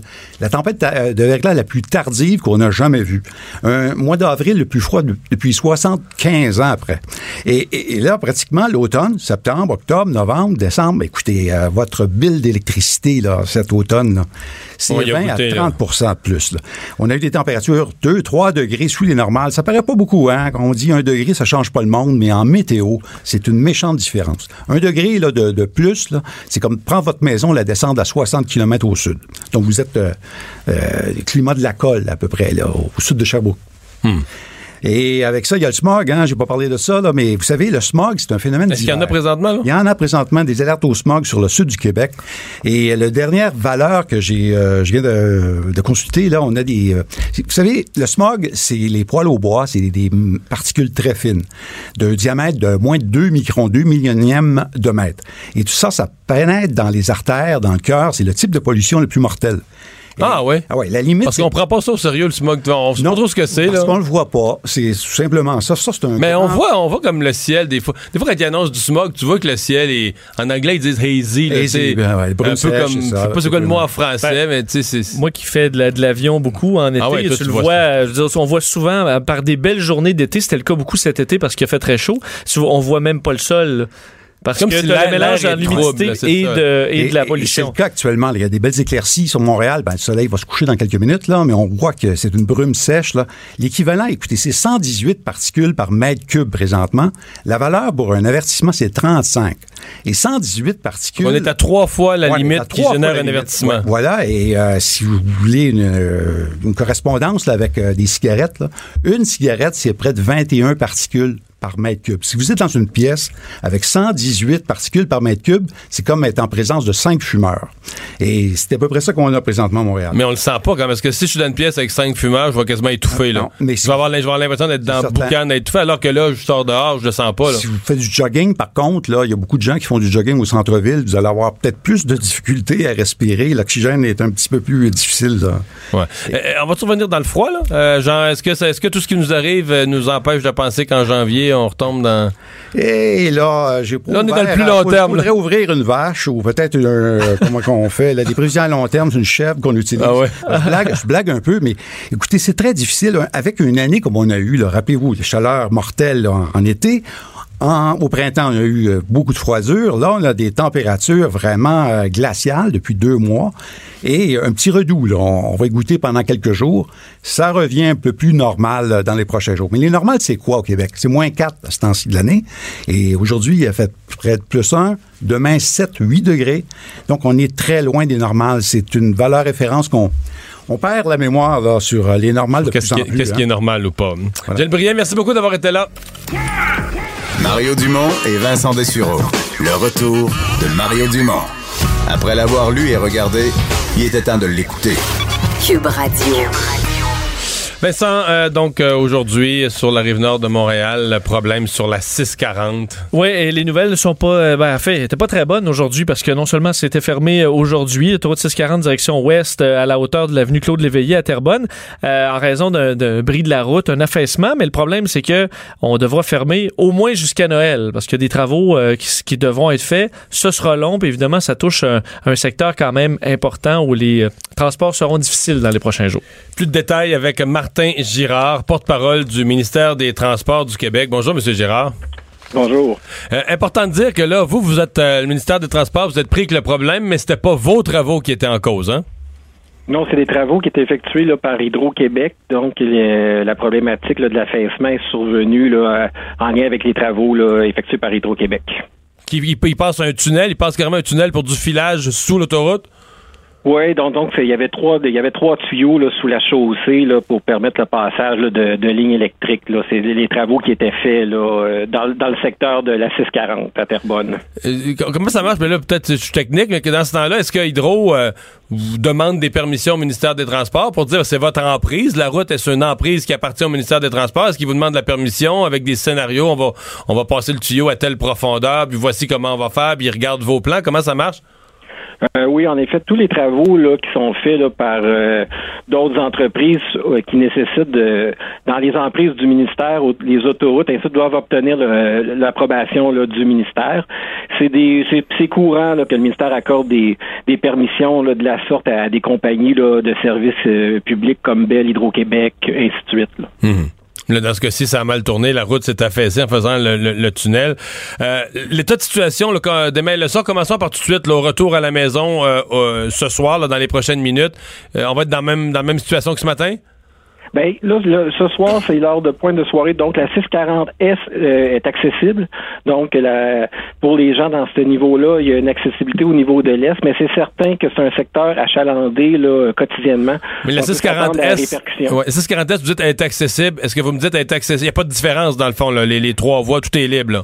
Euh, oui, là, c'est libre. C'est vraiment du côté de la 640 Ouest qu'il y a une fermeture, mais dans ce secteur-là, la 640 S est accessible. Donc, Donc, pour les, gens qui ont besoin de la 640 Ouest, c'est quoi qu'il y a comme détour? Là, présentement, le détour, il y a deux types de détours là, pour les véhicules. Les voitures, c'est sur le principalement sur le réseau local. là, pour les gens qui connaissent le secteur, c'est via l'avenue Claude Léveillé, le chemin. Je comprends, mais des, petits, euh, mais des petites rues, là, donc des, des rues du réseau local. C'est- les camions, oui. les camions, on les invite plutôt sur les autoroutes là, du secteur, euh, la 337, la 25, la 440, là, pour éviter là, pour les camions. Ouais. Mais là, le réseau local, ça veut dire que là, c'est une congestion. Parce que là, t'amènes des gens, t'es sors de l'autoroute, t'es amènes dans des petites routes, des petites rues, euh, c'est une congestion importante. Oui, en effet, parce que c'est une route, euh, on parle de 70 000 véhicules en moyenne qui passent dans ce secteur-là.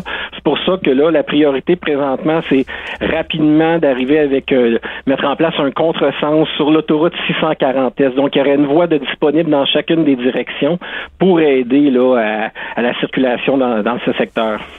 Donc, vous allez, il va y avoir un problème dans les deux directions, mais un problème moindre. Là, vous allez utiliser, les, les gens vont quitter la, vont quitter leur voie, vont aller rencontrer sur l'autre voie, puis vont y revenir. Euh, ça va être prêt demain matin? Euh, pour l'instant, il y a des travaux à faire. Là. Ça doit être construit, l'asphaltage pour permettre le transfert d'une autoroute à l'autre. Il y a l'installation de murets. On peut pas s'avancer. L'objectif, c'est de le faire le plus rapidement possible, mais c'est encore tôt pour savoir exactement quand est-ce que ça va être prêt. Là. Est-ce que le, verglas, la pluie, parce que si vous êtes pour faire des travaux cette nuit, ça s'annonce pas pour être une nuit facile, là? C'est certain qu'on est en condition hivernale. Fait que les travaux, là, les, températures ont toujours euh, des effets sur les travaux à cette période-ci de l'année. Fait que tout ça fait en sorte que c'est un petit peu difficile de, dire, de confirmer exactement quand le, le contresens va être en place. Qu'est-ce qui vous permet d'être euh, de, parler déjà d'aussi loin que Noël, peut-être même après Noël, d'être pessimiste comme ça? C'est ce qu'il faut reconstruire, parce que là, une fois que ça s'est affaissé, je suppose que c'est plus réparable par en dessous. Il faut reconstruire carrément un segment? Il y a une partie, Hydro-Québec doit faire des travaux là, sur la 640 Ouest là, pour rétablir, dans le fond, la situation sur la 640 Ouest pour pouvoir remettre là, la, la, circula- la circulation, le retour à la normale. Donc, il y a des travaux là, de ce côté-là qui doivent être faits là, par Hydro-Québec pour ramener la situation. Donc, c'est pour ça que là, euh, à court terme, on travaille avec eux là, pour le contresens sur la 640S en priorité, puis par la suite s'occuper du retour euh, à la normale du côté de la 640 Ouest. Mais c'est quoi, le, le- y a-tu un scénario optimiste? Parce que là, on dit pas avant Noël. Euh, Avez-vous une espèce de fourchette, scénario optimiste telle date, scénario pessimiste telle date, là? Euh, moi, pour c'est beaucoup les, les travaux là, c'est sont effectués par Hydro-Québec, donc le ministère va ouvrir. Là, tout ça va dépendre là, des- de l'avancement des travaux que du, du côté d'Hydro-Québec. Mais, mais me dites-vous que même la, la reconstruction de la route, l'asphaltage, tout ça, c'est Hydro-Québec qui s'en charge? Oui, il y a une partie là qui est eux les travaux là, c'est eux là qui s'occupent de faire euh, les travaux. Donc euh, le ministère. euh, a- Hydro, Hydro va embaucher le contracteur, le contracteur va aller réparer l'autoroute, puis c'est eux qui payent la facture. là. Exactement, là, ils vont réaliser là, les, les travaux là, d'urgence pour rétablir la situation le plus rapidement possible. Fait que dès, dès que tout ça va être rétabli, ben là, euh, du côté du ministère, on pourra remettre en place la circulation à la normale là, dans, ce, dans le secteur. Martin Girard, merci de nous avoir parlé. Ça fait plaisir. Revoir, Porte-parole du ministère des Transports. Euh, Vincent, bon, là, 16 heures à passer. Les marchés financiers sont, sont fermés. Je vois tous les, les, les- les- sur Twitter, tous les médias américains qui font un peu le bilan de la journée, de la semaine, du mois. euh, Ouais, c'est vraiment pas des bonnes nouvelles pour euh, le- le- les marchés. on regardait pas vos placements Non, avant, regardez- avant le 25. Ouais, regardez en janvier, mais entre-temps, peut-être dépasser peut-être un peu moins pour, vos- pour vos cadeaux, ceux qui approchent de la retraite, parce que c'est sûr que c'est pas euh, c'est pas une bonne journée et c'est pas une bonne semaine et c'est pas un bon mois euh, et finalement, ce sera pas une bonne année. Non, c'est ça. Euh, J'allais dire ça. je- euh, avec, avec décembre, ça sera pas une bonne année. Là. Bon, vous dire euh, aujourd'hui le Dow Jones qui a encore ben, perdu euh, plus de 400 points, fait presque 500 points, donc euh, tout près de 2% aujourd'hui. Euh, le même scénario pour le, le- le Nasdaq euh, et bon le TSX a perdu un peu moins là, euh, un peu en fait autour de 0,8%, mais encore là c'est c'est une succession. Et là, euh, Parce ce que tu, bon, perds, tu perds 1-2 tous les jours. Là, À tous les jours, Plusieurs fois. euh, de sorte que le, il faut rappeler ce qui a inquiété aujourd'hui, c'est le ton du président qui euh, euh, n'a pas rassuré les gens par rapport à un éventuel shutdown, une fermeture du gouvernement vendredi. Euh, ça s'ajoute au- bon à la hausse des taux hier euh, de la Fed qui n'a pas semblé euh, Mais- rassurer personne sur l'état c'était comme une bonne journée. Là. Euh, hier midi, mettons, ça avait monté. Là. Oui, bien ensuite, ça s'est mis à redescendre. On trouvait que finalement, les prévisions économiques pour 2019 n'étaient pas ce qu'on prévoyait. On se rend compte que la Fed n'était pas ouverte à, à- à- à aider beaucoup. Te faire un peu une, euh, bon, un, un scénario. là. Le Dow Jones est en bas du 23 000, alors qu'on était autour de 25 euh, il y a, pas longtemps, pour la première fois depuis octobre 2017. Alors, c'est quand même un, Là, un on, a recul. perdu, on a perdu un an et demi, un an et quart. là. Exact, c'est beaucoup. Euh, ensuite, euh, le, bon, le prix du baril de pétrole a descendu à 46 dollars euh, euh, américains actuellement. Et euh, un des indices qu'on surveille, c'est euh, le, le VIX, l'indice de volatilité. Quand même intéressant pour l'instabilité des marchés. En ce moment, il est à son plus élevé euh, depuis le mois de février où le Dow Jones avait perdu presque 1000 points à l'espace de quelques jours. À un moment donné, c'était la débandade. Ça avait repris par après. Mais donc, très volatile. Et euh, aussi, euh, le Nasdaq, on dit qu'il il approche qu'on a à quelques pourcents d'un bear market qui est un marché où, en fait, que t'as quelques statistiques, là, ça doit baisser peu près 20 euh, très rapidement Non, sur un deux mois. baissier important. Et bear market, c'est marché donc descente euh, répétée dans un pessimisme euh, généralisé. Alors on est presque à ça là, pour le Nasdaq. Alors c'est vraiment pas des bonnes euh, des, des bonnes nouvelles. Certains analystes par contre disent est-ce que c'est une, une une surréaction des marchés alors que la le le, le, le marché américain L'économie va bonne, bien? l'emploi. Là. Alors, est-ce qu'on est trop inquiet? Euh, Il y a certains euh, analystes qui, qui vont dans ce sens-là. Il y en a d'autres qui vont dans dans dans, dans l'autre sens. Là. Mais il y a une question à savoir, est-ce que ça va durer? Est-ce que 2019 sera vraiment une mauvaise année ou c'est un soubresaut euh, où les, les, les, les marchés qui se, qui se replient un peu, dont une prise de profit? Ouais, mais- bon. Quand il y aura toutes les retombées positives de la construction du mur. Là. Ouais, c'est limité. Là. 5 milliards sur le budget, c'est pas... C'est malheureusement pas énorme. Tu sous-estimes les retombées de la vision du président Trump. Ouais. On les sous-estime peut-être un peu trop souvent. Mario Dumont. Il s'intéresse aux vraies préoccupations des Québécois. La santé, la politique, l'économie. Jusqu'à 17. Le retour de Mario Dumont. La politique, autrement dite. De retour, euh, c'est l'heure de parler à Lise Ravary. Euh, bonjour Lise. Bonjour Mario. Euh, Il y a une déclaration qui a été faite par la ministre de la Culture, responsable du dossier linguistique, euh, Nathalie Roy, euh, qui a bon, qui, a- qui a été, ça a été couvert comme ça. Ça n'a pas fait trop de bruit, mais toi, t'as accroché à ça, son, son regard sur la défense du français, dire, ben, on modifie pas la loi 101, mais on l'applique plus sévèrement. Ça t'a plu? Ça m'a plu. J'ai trouvé que son discours était très pragmatique.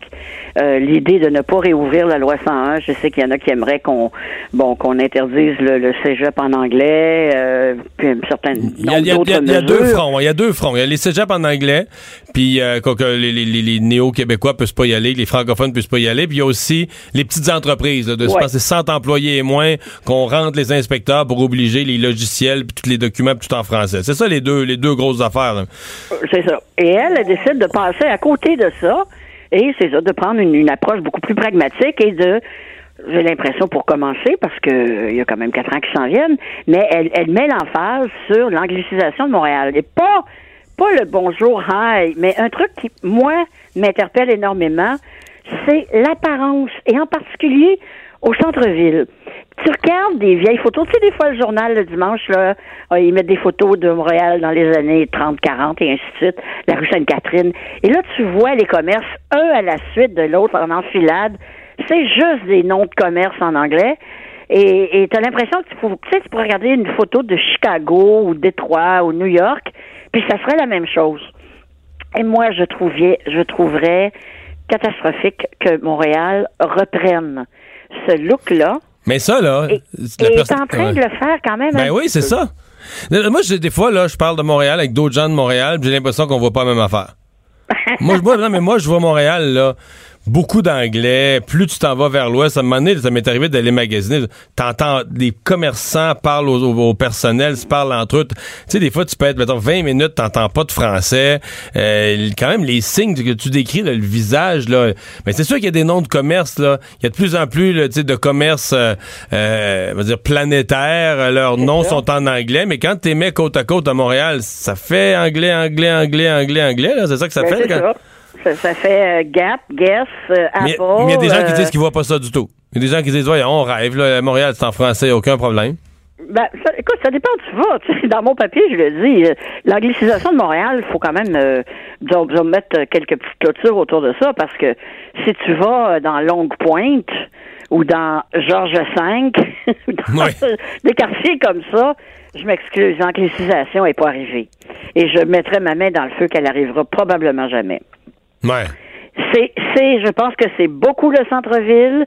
Plus on va vers l'ouest, c'est vrai. Quand tu arrives à, à Westmount, euh, puis tu continues même à NDG, qui est quand même quand même une population francophone importante, euh, c'est là que ça commence à, à sentir le roussi un petit peu.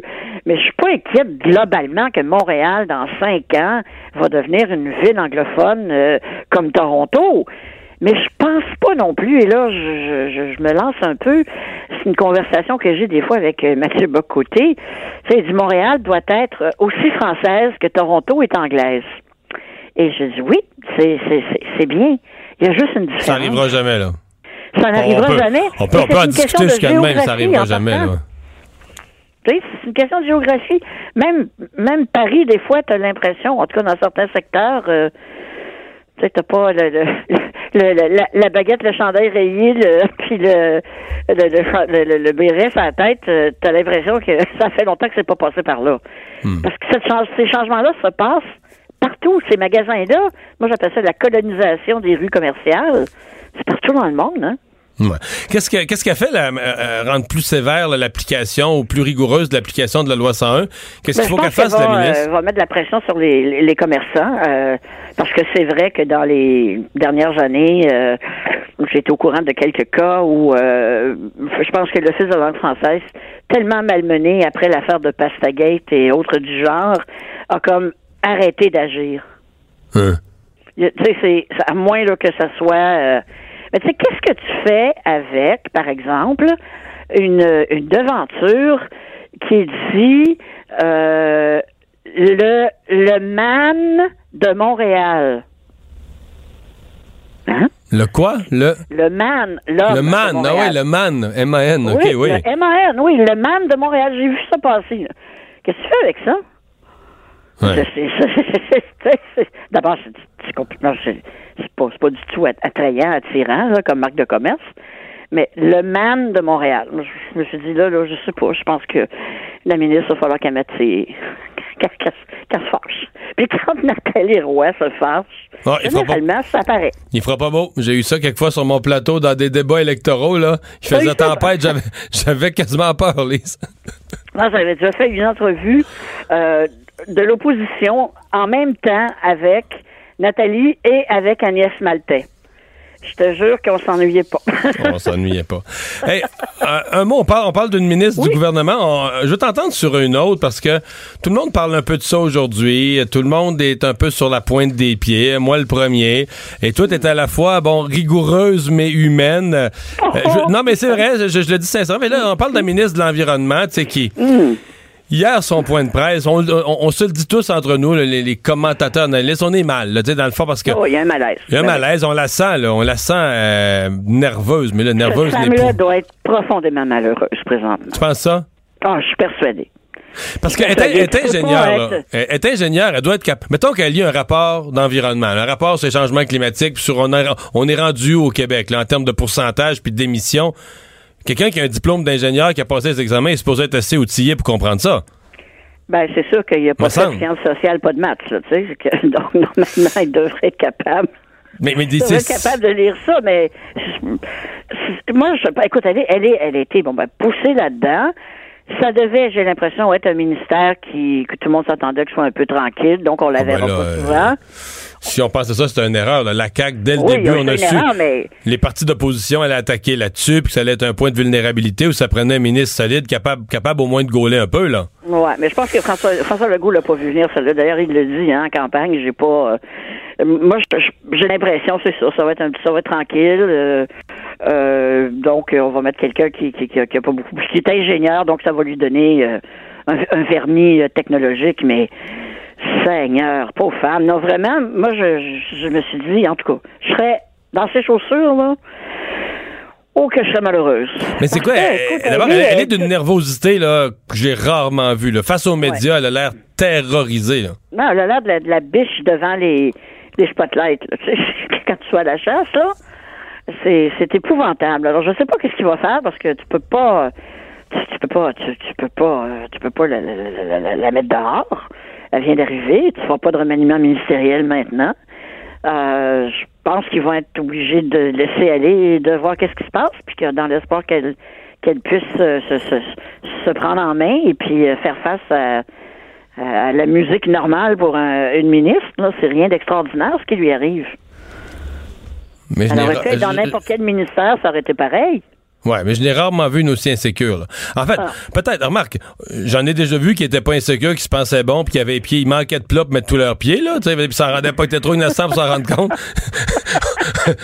On a déjà vu ça aussi, là, tu sais, qui se pensent Oui, bon, oui, puis oui, ils, ils se pensent bon, puis ils sautent d'un plat. Mais elle, hier, là, son point de presse, moi, je présentais Ah, ça en direct, j'ai dit, elle va s'évanouir. Elle va- on, va, on va la perdre, là. C'était c'était triste. Mais écoute, peut-être, peut-être qu'elle va pouvoir se reprendre, puis euh, Hmm. Parce que sinon, ça va être long, longtemps jusqu'au prochain remaniement ministériel. Ça va être long, longtemps, c'est bien dit. Hey, c'était notre dernière avant les fêtes. Je te souhaite un joyeux Noël, bonne année. Le retour de Mario Dumont, l'analyste politique le plus connu au Québec. Cube Radio. Cube Radio. Autrement dit. Et c'est le moment de parler sport. Jean-Philippe Bertrand, des partants TVA Sport, qui est là. Salut Jean-Philippe. Salut Mario. J'avais l'impression hier que le Canadien était là pour un bon effort, avait pris l'avance 1 à 0. Une fausse manœuvre de Carey Price, ça a tout gâché, hein? Une fausse manœuvre euh, devant les euh, devant le meilleur joueur de la Ligue nationale de hockey, en Nico Rantanen, qui, euh, en a profité pour en ajouter un de plus. Passe sur le, le- le- bâton de Nathan McKinnon qui remet à, à Rantanen. Alors, ça a été une, passe gratuite. Là, je sais qu'il s'en voulait pour, pour celle-là. C'est dommage parce que Carey connaissait jusque-là un bon match. Il, a- il avait permis à son équipe là, de, de, de rester euh, dans la rencontre tôt lorsqu'on a tenté de frapper tôt du côté de l'Avalanche. Et ensuite, ben, comme tu le sais, le Canadien qui a marqué en avantage numérique. Ça, Enfin. ça faisait longtemps. Écoute, on était 0 en 25. Là. Ça, on n'avait pas marqué en avantage numérique depuis le 1er décembre. Ça faisait huit matchs qu'on était en véritable, véritable panne sèche. Alors, on était content, 1 à 0. Et là, arrive cette, euh, cette erreur de, de, de Carey Price. Et ensuite vient le but gagnant de l'Avalanche du euh, Colorado, un but euh, de Gabriel Landeskog. Et, et là, je, te, je, je mélange un peu mes sujets là, parce que euh, quand je t'ai fait part de mes sujets, je voulais, je voulais qu'on Non, mais, parlons-en tout de suite d'arbitrage. Bon, ben allons-y. Écoute, il y a tellement une zone grise, là. Hier, je sais pas si entendu les commentaires de Kerry Price, là, mais il dit, écoute, on ne sait plus quoi penser. Claude Julien qui a fait une sortie en règle, il dit, c'est tellement pas clair, là. On sait plus ce qui est un but puis ce qui est pas un but. Il y a, il y a vraiment, vraiment une zone grise. On, on connaît Mais la euh, il me semble qu'à un point, c'était clarifié, il fallait plus toucher au goaler. C'est-à-dire que dans sa zone, là, tu pouvais pas toucher au gardien avec ta cuisse, avec ton dos, avec tes fesses, avec ton bâton. fallait pas que tu ailles frapper après le gardien, point. Non. Le règlement dans la Ligue nationale de hockey, c'est l'obstruction. Tu ne peux pas obstruer le travail du gardien. Mais c'est là qu'est la zone grise. Rappelle-toi au, euh, au tournant des années 2000, la finale de la Coupe Stanley de 1999. Tu te rappelles-tu comment ça s'était terminé? Le but en prolongation de Brett Hall, match numéro 7, qui donne la victoire aux Stars de Dallas alors qu'il a le pied dans l'enclave. T'es-tu fâché si je m'en souviens plus? Non, mais c'est pas grave. mais non, c'est pas grave, mais c'est parce que toute cette année-là, on avait voulu jouer la ligne dure, OK? Dès OK. qu'il y avait un patin qui effleurait là, de micro-centimètres la zone du gardien, c'était but refusé automatiquement. Puis là, au septième match, Et au septième match de la finale de la Coupe Stanley, en prolongation, Dallas contre Buffalo, Brett Hall a le patin au complet dans la zone des gardiens, puis on accorde le but. Alors, ça, c'est c'est juste avec la Ligue nationale de hockey qu'on voit ça, là. Mais tout ça pour dire que, que je voudrais pas qu'on revienne à cette, à cette vieille méthode beaucoup trop drastique, là. Et on a les preuves, ça n'a pas marché. Mais hier, là, hier, euh, bon, euh, Claude Julien l'a dit, il a été dérangé. Euh, Price a été dérangé. J'ai revu la reprise une couple de fois. On a l'impression que vraiment, il est comme poussé, là. En tout cas, assez pour déranger son travail. si tu veux qu'on fasse ça bien simple, là, on va prendre l'exemple de la NFL. Dès qu'il y a un contact sur le botteur, là, sur- une tentative de botter de dégagement, là, pas besoin d'être un gros contact, là. Tu fais juste effleurer le pied du, du botteur, là, le, le fanion dans les airs, puis euh, il y, a- il y a une pénalité de 15 verges. Moi, moi c'est ce que je ferais dans la Ligue nationale de Non, en hockey. fait, ouais. Dès, Dès que tu touches. contact avec le gardien de but, s'il y a but tout de suite après, le but est pas bon. Ah, Puis, puis tu regardes, euh, écoute, ça, ça fait trois fois, là, la semaine dernière contre les sénateurs d'Ottawa, hier contre l'Avalanche du Colorado, il y a deux jours, les Leafs de Toronto qui affrontent les Devils de New Jersey, puis Austin Matthews pousse le défenseur dans le gardien de but, puis le but a été accordé. Écoute, honnêtement, là, c'est euh, c'est- à n'y c'est à rien comprendre. Puis on en a parlé aujourd'hui avec le, le collègue Stéphane Auger, qui est un ancien officiel. Puis le problème, c'est que les officiels n'ont plus le mot final.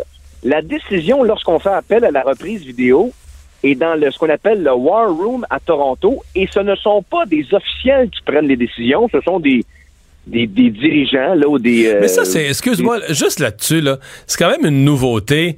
Euh, c'est comme un peu passé sous silence, mais sur le plan des principes, là, c'est un peu euh, unique. Je sais pas que c'est la seule ligue qui fait ça, mais tu sais, il a été quand même pendant une longue époque l'officiant, là, le dernier, dernier, dernier mot, là, tu vois, is in, is in the building. Là, tu vois, le, dernier décideur, il est dans la place, il y a le chandail grillé, il, est, tu il y a le dernier mot.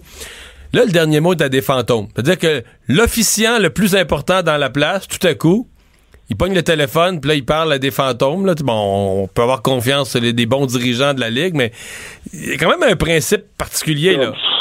T'as- tellement raison. Puis Parce que l'entraîneur peut pas avoir leurs qui explications. mangent- Ce sont les arbitres qui mangent le, qui, qui, qui, qui portent le blâme. C'est- Alors c'est eux qu'on pointe du doigt, c'est eux qu'on critique. C'est eux ils ont hue. aucun- Euh, pardon? C'est eux qui ont eu, c'est eux qui se font huer dans, la- dans le stade. là. Exactement. Puis dans le fond, ils n'ont aucun pouvoir décisionnel. Comme je disais à la blague ce matin, là, remplacer les, les, les arbitres par des caméras robots, puis ça, ça va revenir au même, là, tu sais. En tout cas, ça n'a pas fini de faire jaser, ça, c'est Ouais. sûr. Mais je comprends la volonté d'avoir plus de buts. Mais faut pas que tu compenses avec des situations ridicules de la sorte. Ouais. Ouais. Euh, reste que c'est- une défaite pareille, il n'y a pas de point au classement. là. une, Non, bonne exact, une bonne performance, euh, on s'est présenté contre une équipe difficile, euh, on a tenu la route, puis Ouais. Mais là, on affronte ce soir euh, les Coyotes en Arizona. Euh, dans- là, on va disputer six matchs. Euh, la pause des fêtes là, est toujours euh, très, très compliquée pour le Canadien. On dispute six matchs à l'étranger. S'il y a un des six matchs que tu ne peux pas te permettre de perdre, c'est celui de ce soir face aux, aux pauvres Coyotes. La troisième pire formation de la Ligue nationale de hockey. Et ça va être, les gars, les retrouvailles avec euh, le bon Alex Galchenyuk qui, hier, a décidé de faire de bouder les journalistes montréalais. Il n'a pas voulu leur parler. Il s'est repris aujourd'hui, euh, dois- je dois le dire. Euh, mais il est pas, il est vraiment pas très content de, de, de, de son début de saison. Écoute, il y a juste 11 points depuis le début de l'année. À titre comparatif, Max Domi, qu'on a échangé contre lui, en a 33. C'est trois fois plus. Alors, euh, Marc Bergevin qui passe pour un génie dans cette transaction-là. Mais Galchenyuk pourrait faire un tour du chapeau ce soir? Je ne pense pas. Non, non, il... Non, mais- Écoute, euh, C'est juste pour, pour euh, un fantôme. Ouais. Non, mais euh, je, je me- je me dis quand même, tu sais, ce voyage, là, le- ce qu'on appelle le voyage des fêtes du Canadien, je me trompe ou il est arrivé quelques saisons où il a été déterminant puis pas de la bonne façon, c'est-à-dire que avant le voyage des fêtes, le Canadien était moyennement bien placé dans la course, puis après le voyage des fêtes, le Canadien était dans le gros trouble. C'est arrivé quelquefois, ça, hein? Écoute, j'ai j'ai pas les chiffres à portée de main, mais historiquement, le voyage des fêtes est toujours difficile. Puis cette année, il va l'être encore plus parce que, tu sais, une certaine époque, des fois, passer au domicile du Lightning de Tampa Bay, euh, tu sais, il y avait- il y avait une possibilité de victoire. Là, cette année, le Lightning est sur une autre galaxie complètement. La première équipe au classement général. Fait que ça, c'est un deux points. Écoute, je sais pas comment le Canadien pourrait l'emporter là. Contre les Panthers de, de, de la Floride, ça, c'est un autre match que tu dois te remporter. Mais euh, hi- historiquement, effectivement, le, le voyage des fêtes a toujours été déterminant. Puis la raison pour laquelle euh, le, le Canadien voyage toujours pendant, la période des fêtes, c'est que le Centre Bell est souvent très occupé, entre autres, par les Ice Capades, Ouais. ces patentes-là. Alors, euh, c'est un, euh, une période de l'année cruciale, effectivement, pour le Canadien. Ben, on va euh, surveiller ça. Euh, merci beaucoup, Jean-Philippe. On se reparle demain. On s'en parle demain. Ouais. Salut. Euh, on reste dans le, le grand monde du sport parce que il y avait, bon, dans les dernières heures, certaines rumeurs. On se demandait, voyons, à Denis Stevenson, on n'a pas de nouvelles. Des fois, des affaires de même circulent dans les salles de nouvelles. Peut-être que c'est venu aux oreilles d'Yvon Michel là, qui a tenu à faire, à faire quoi de mise au point? Ouais, c'est peut-être pour euh, justement euh, confondre ces, ces, ces, rumeurs-là, mais Yvon Michel a tenu à, à préciser un peu ce qu'il y avait de plus récent. Mais en fait, la nouvelle, c'est qu'il n'y a pas de nouvelle. là. Pour citer Yvon Michel, il dit il a toujours besoin d'assistance mécanique pour respirer. Euh, Stevenson, il n'a pas repris connaissance. Euh, il dit qu'entre autres que lors des visites, ils ne peuvent pas rester longtemps euh, auprès de lui. Les médecins qui n'osent toujours pas se prononcer sur la suite des choses. Alors toujours dans le coma, euh, vraiment aucun développement. Est-ce que c'est ça va faire, là, on est jeudi, ça va faire trois semaines samedi ça soir. va faire trois semaines. Et euh, c'est sûr que là, il semble pas y avoir de... On attend, si on surveille l'activité cérébrale pour voir s'il y a pas quelque chose qui Parce reprend. qu'on parlait d'EDEM. On dit au départ, le cerveau est tellement enflé dans la boîte, faut le mettre au repos pour qu'il désenfle. Généralement, là, c'est- ça peut pas être positif que le temps passe, là. Non, le délai, je pense pas que ce soit rien de bon, mais les médecins sont extrêmement prudents. N'ont pas donné de nouvelles depuis le, depuis le 5 décembre. Euh, alors, c'est, ça fait quand même longtemps. Mais pour ce qui est d'Yvon Michel, tenait à dire qu'il n'y avait pas de, pas de nouveau. Alors, c'est pas, est-ce que c'est c'est pas ni une bonne ni une mauvaise nouvelle? Euh, les avions de... Ben, je veux te parler de l'aéroport de Montréal euh, Oui. parce qu'une statistique intéressante, un record est battu aujourd'hui euh, à Montréal Trudeau alors que l'aéroport a atteint le- les 19 millions de passagers Euh, et pour l'année 2018. pour l'année 2018 et c'est un record donc on, le reste c'est de l'extra là pour pour le, le nouveau record et Il va en avoir de l'extra parce que c'est une des périodes les plus achalandées de l'année. ben, c'est ça. Alors, ça, ça va assez bien. C'est une bonne nouvelle. Et d'ailleurs, il y avait un concours sur les médias sociaux pour la, trouver la 19, en fait, le 19 millionième passager. Et finalement, c'est une dame, Evelyne Bussière, euh, qui a eu droit à une espèce de, de, de, de, de fête, là, donc en grande pompe. On lui a servi un repas et tout ça, des soins détente. Alors, euh, on, on, fait, on, est- on célébrait ça de façon ça? festive. Ben, euh, on dit différentes surprises. Mais pas genre des billets d'avion n'importe où dans le monde. ben, non, un petit Moi, ce que j'ai, c'est un repas au restaurant, pas un repas, euh, pas un sandwich aux œufs, là, euh, un repas au restaurant, soins détente et différentes surprises. Ils n'ont pas donné le nouveau euh, Global XC1000 là, de Bombardier. Là. Non. Non, mais... euh, Différentes surprises. Différentes surprises, ça, c'est genre euh, deux, trois petits équipements de voyage. Oui, petit, des petits, un euh, petit sac de des toilette. petits écouteurs. Ouais, des petits écouteurs. Avec un loup. un loup euh, Montréal-Trudeau.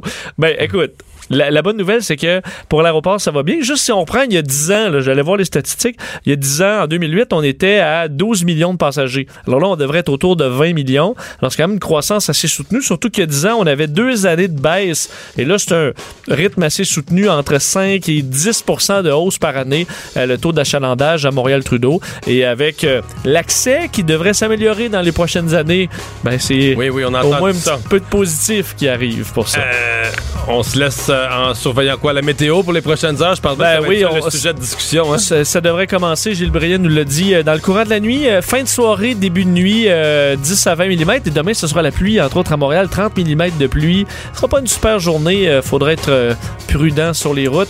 On l'aura pas facile, mais ce sera pas une tempête de neige. C'est quand même Non. généralement moins risqué. si on a vraiment 1 à 2 cm de verglas, c'est toute une épaisseur. Ça, Oui. c'est, c'est du Oui. sérieux. Merci Vincent, merci à vous d'avoir euh, été là. Cube Radio.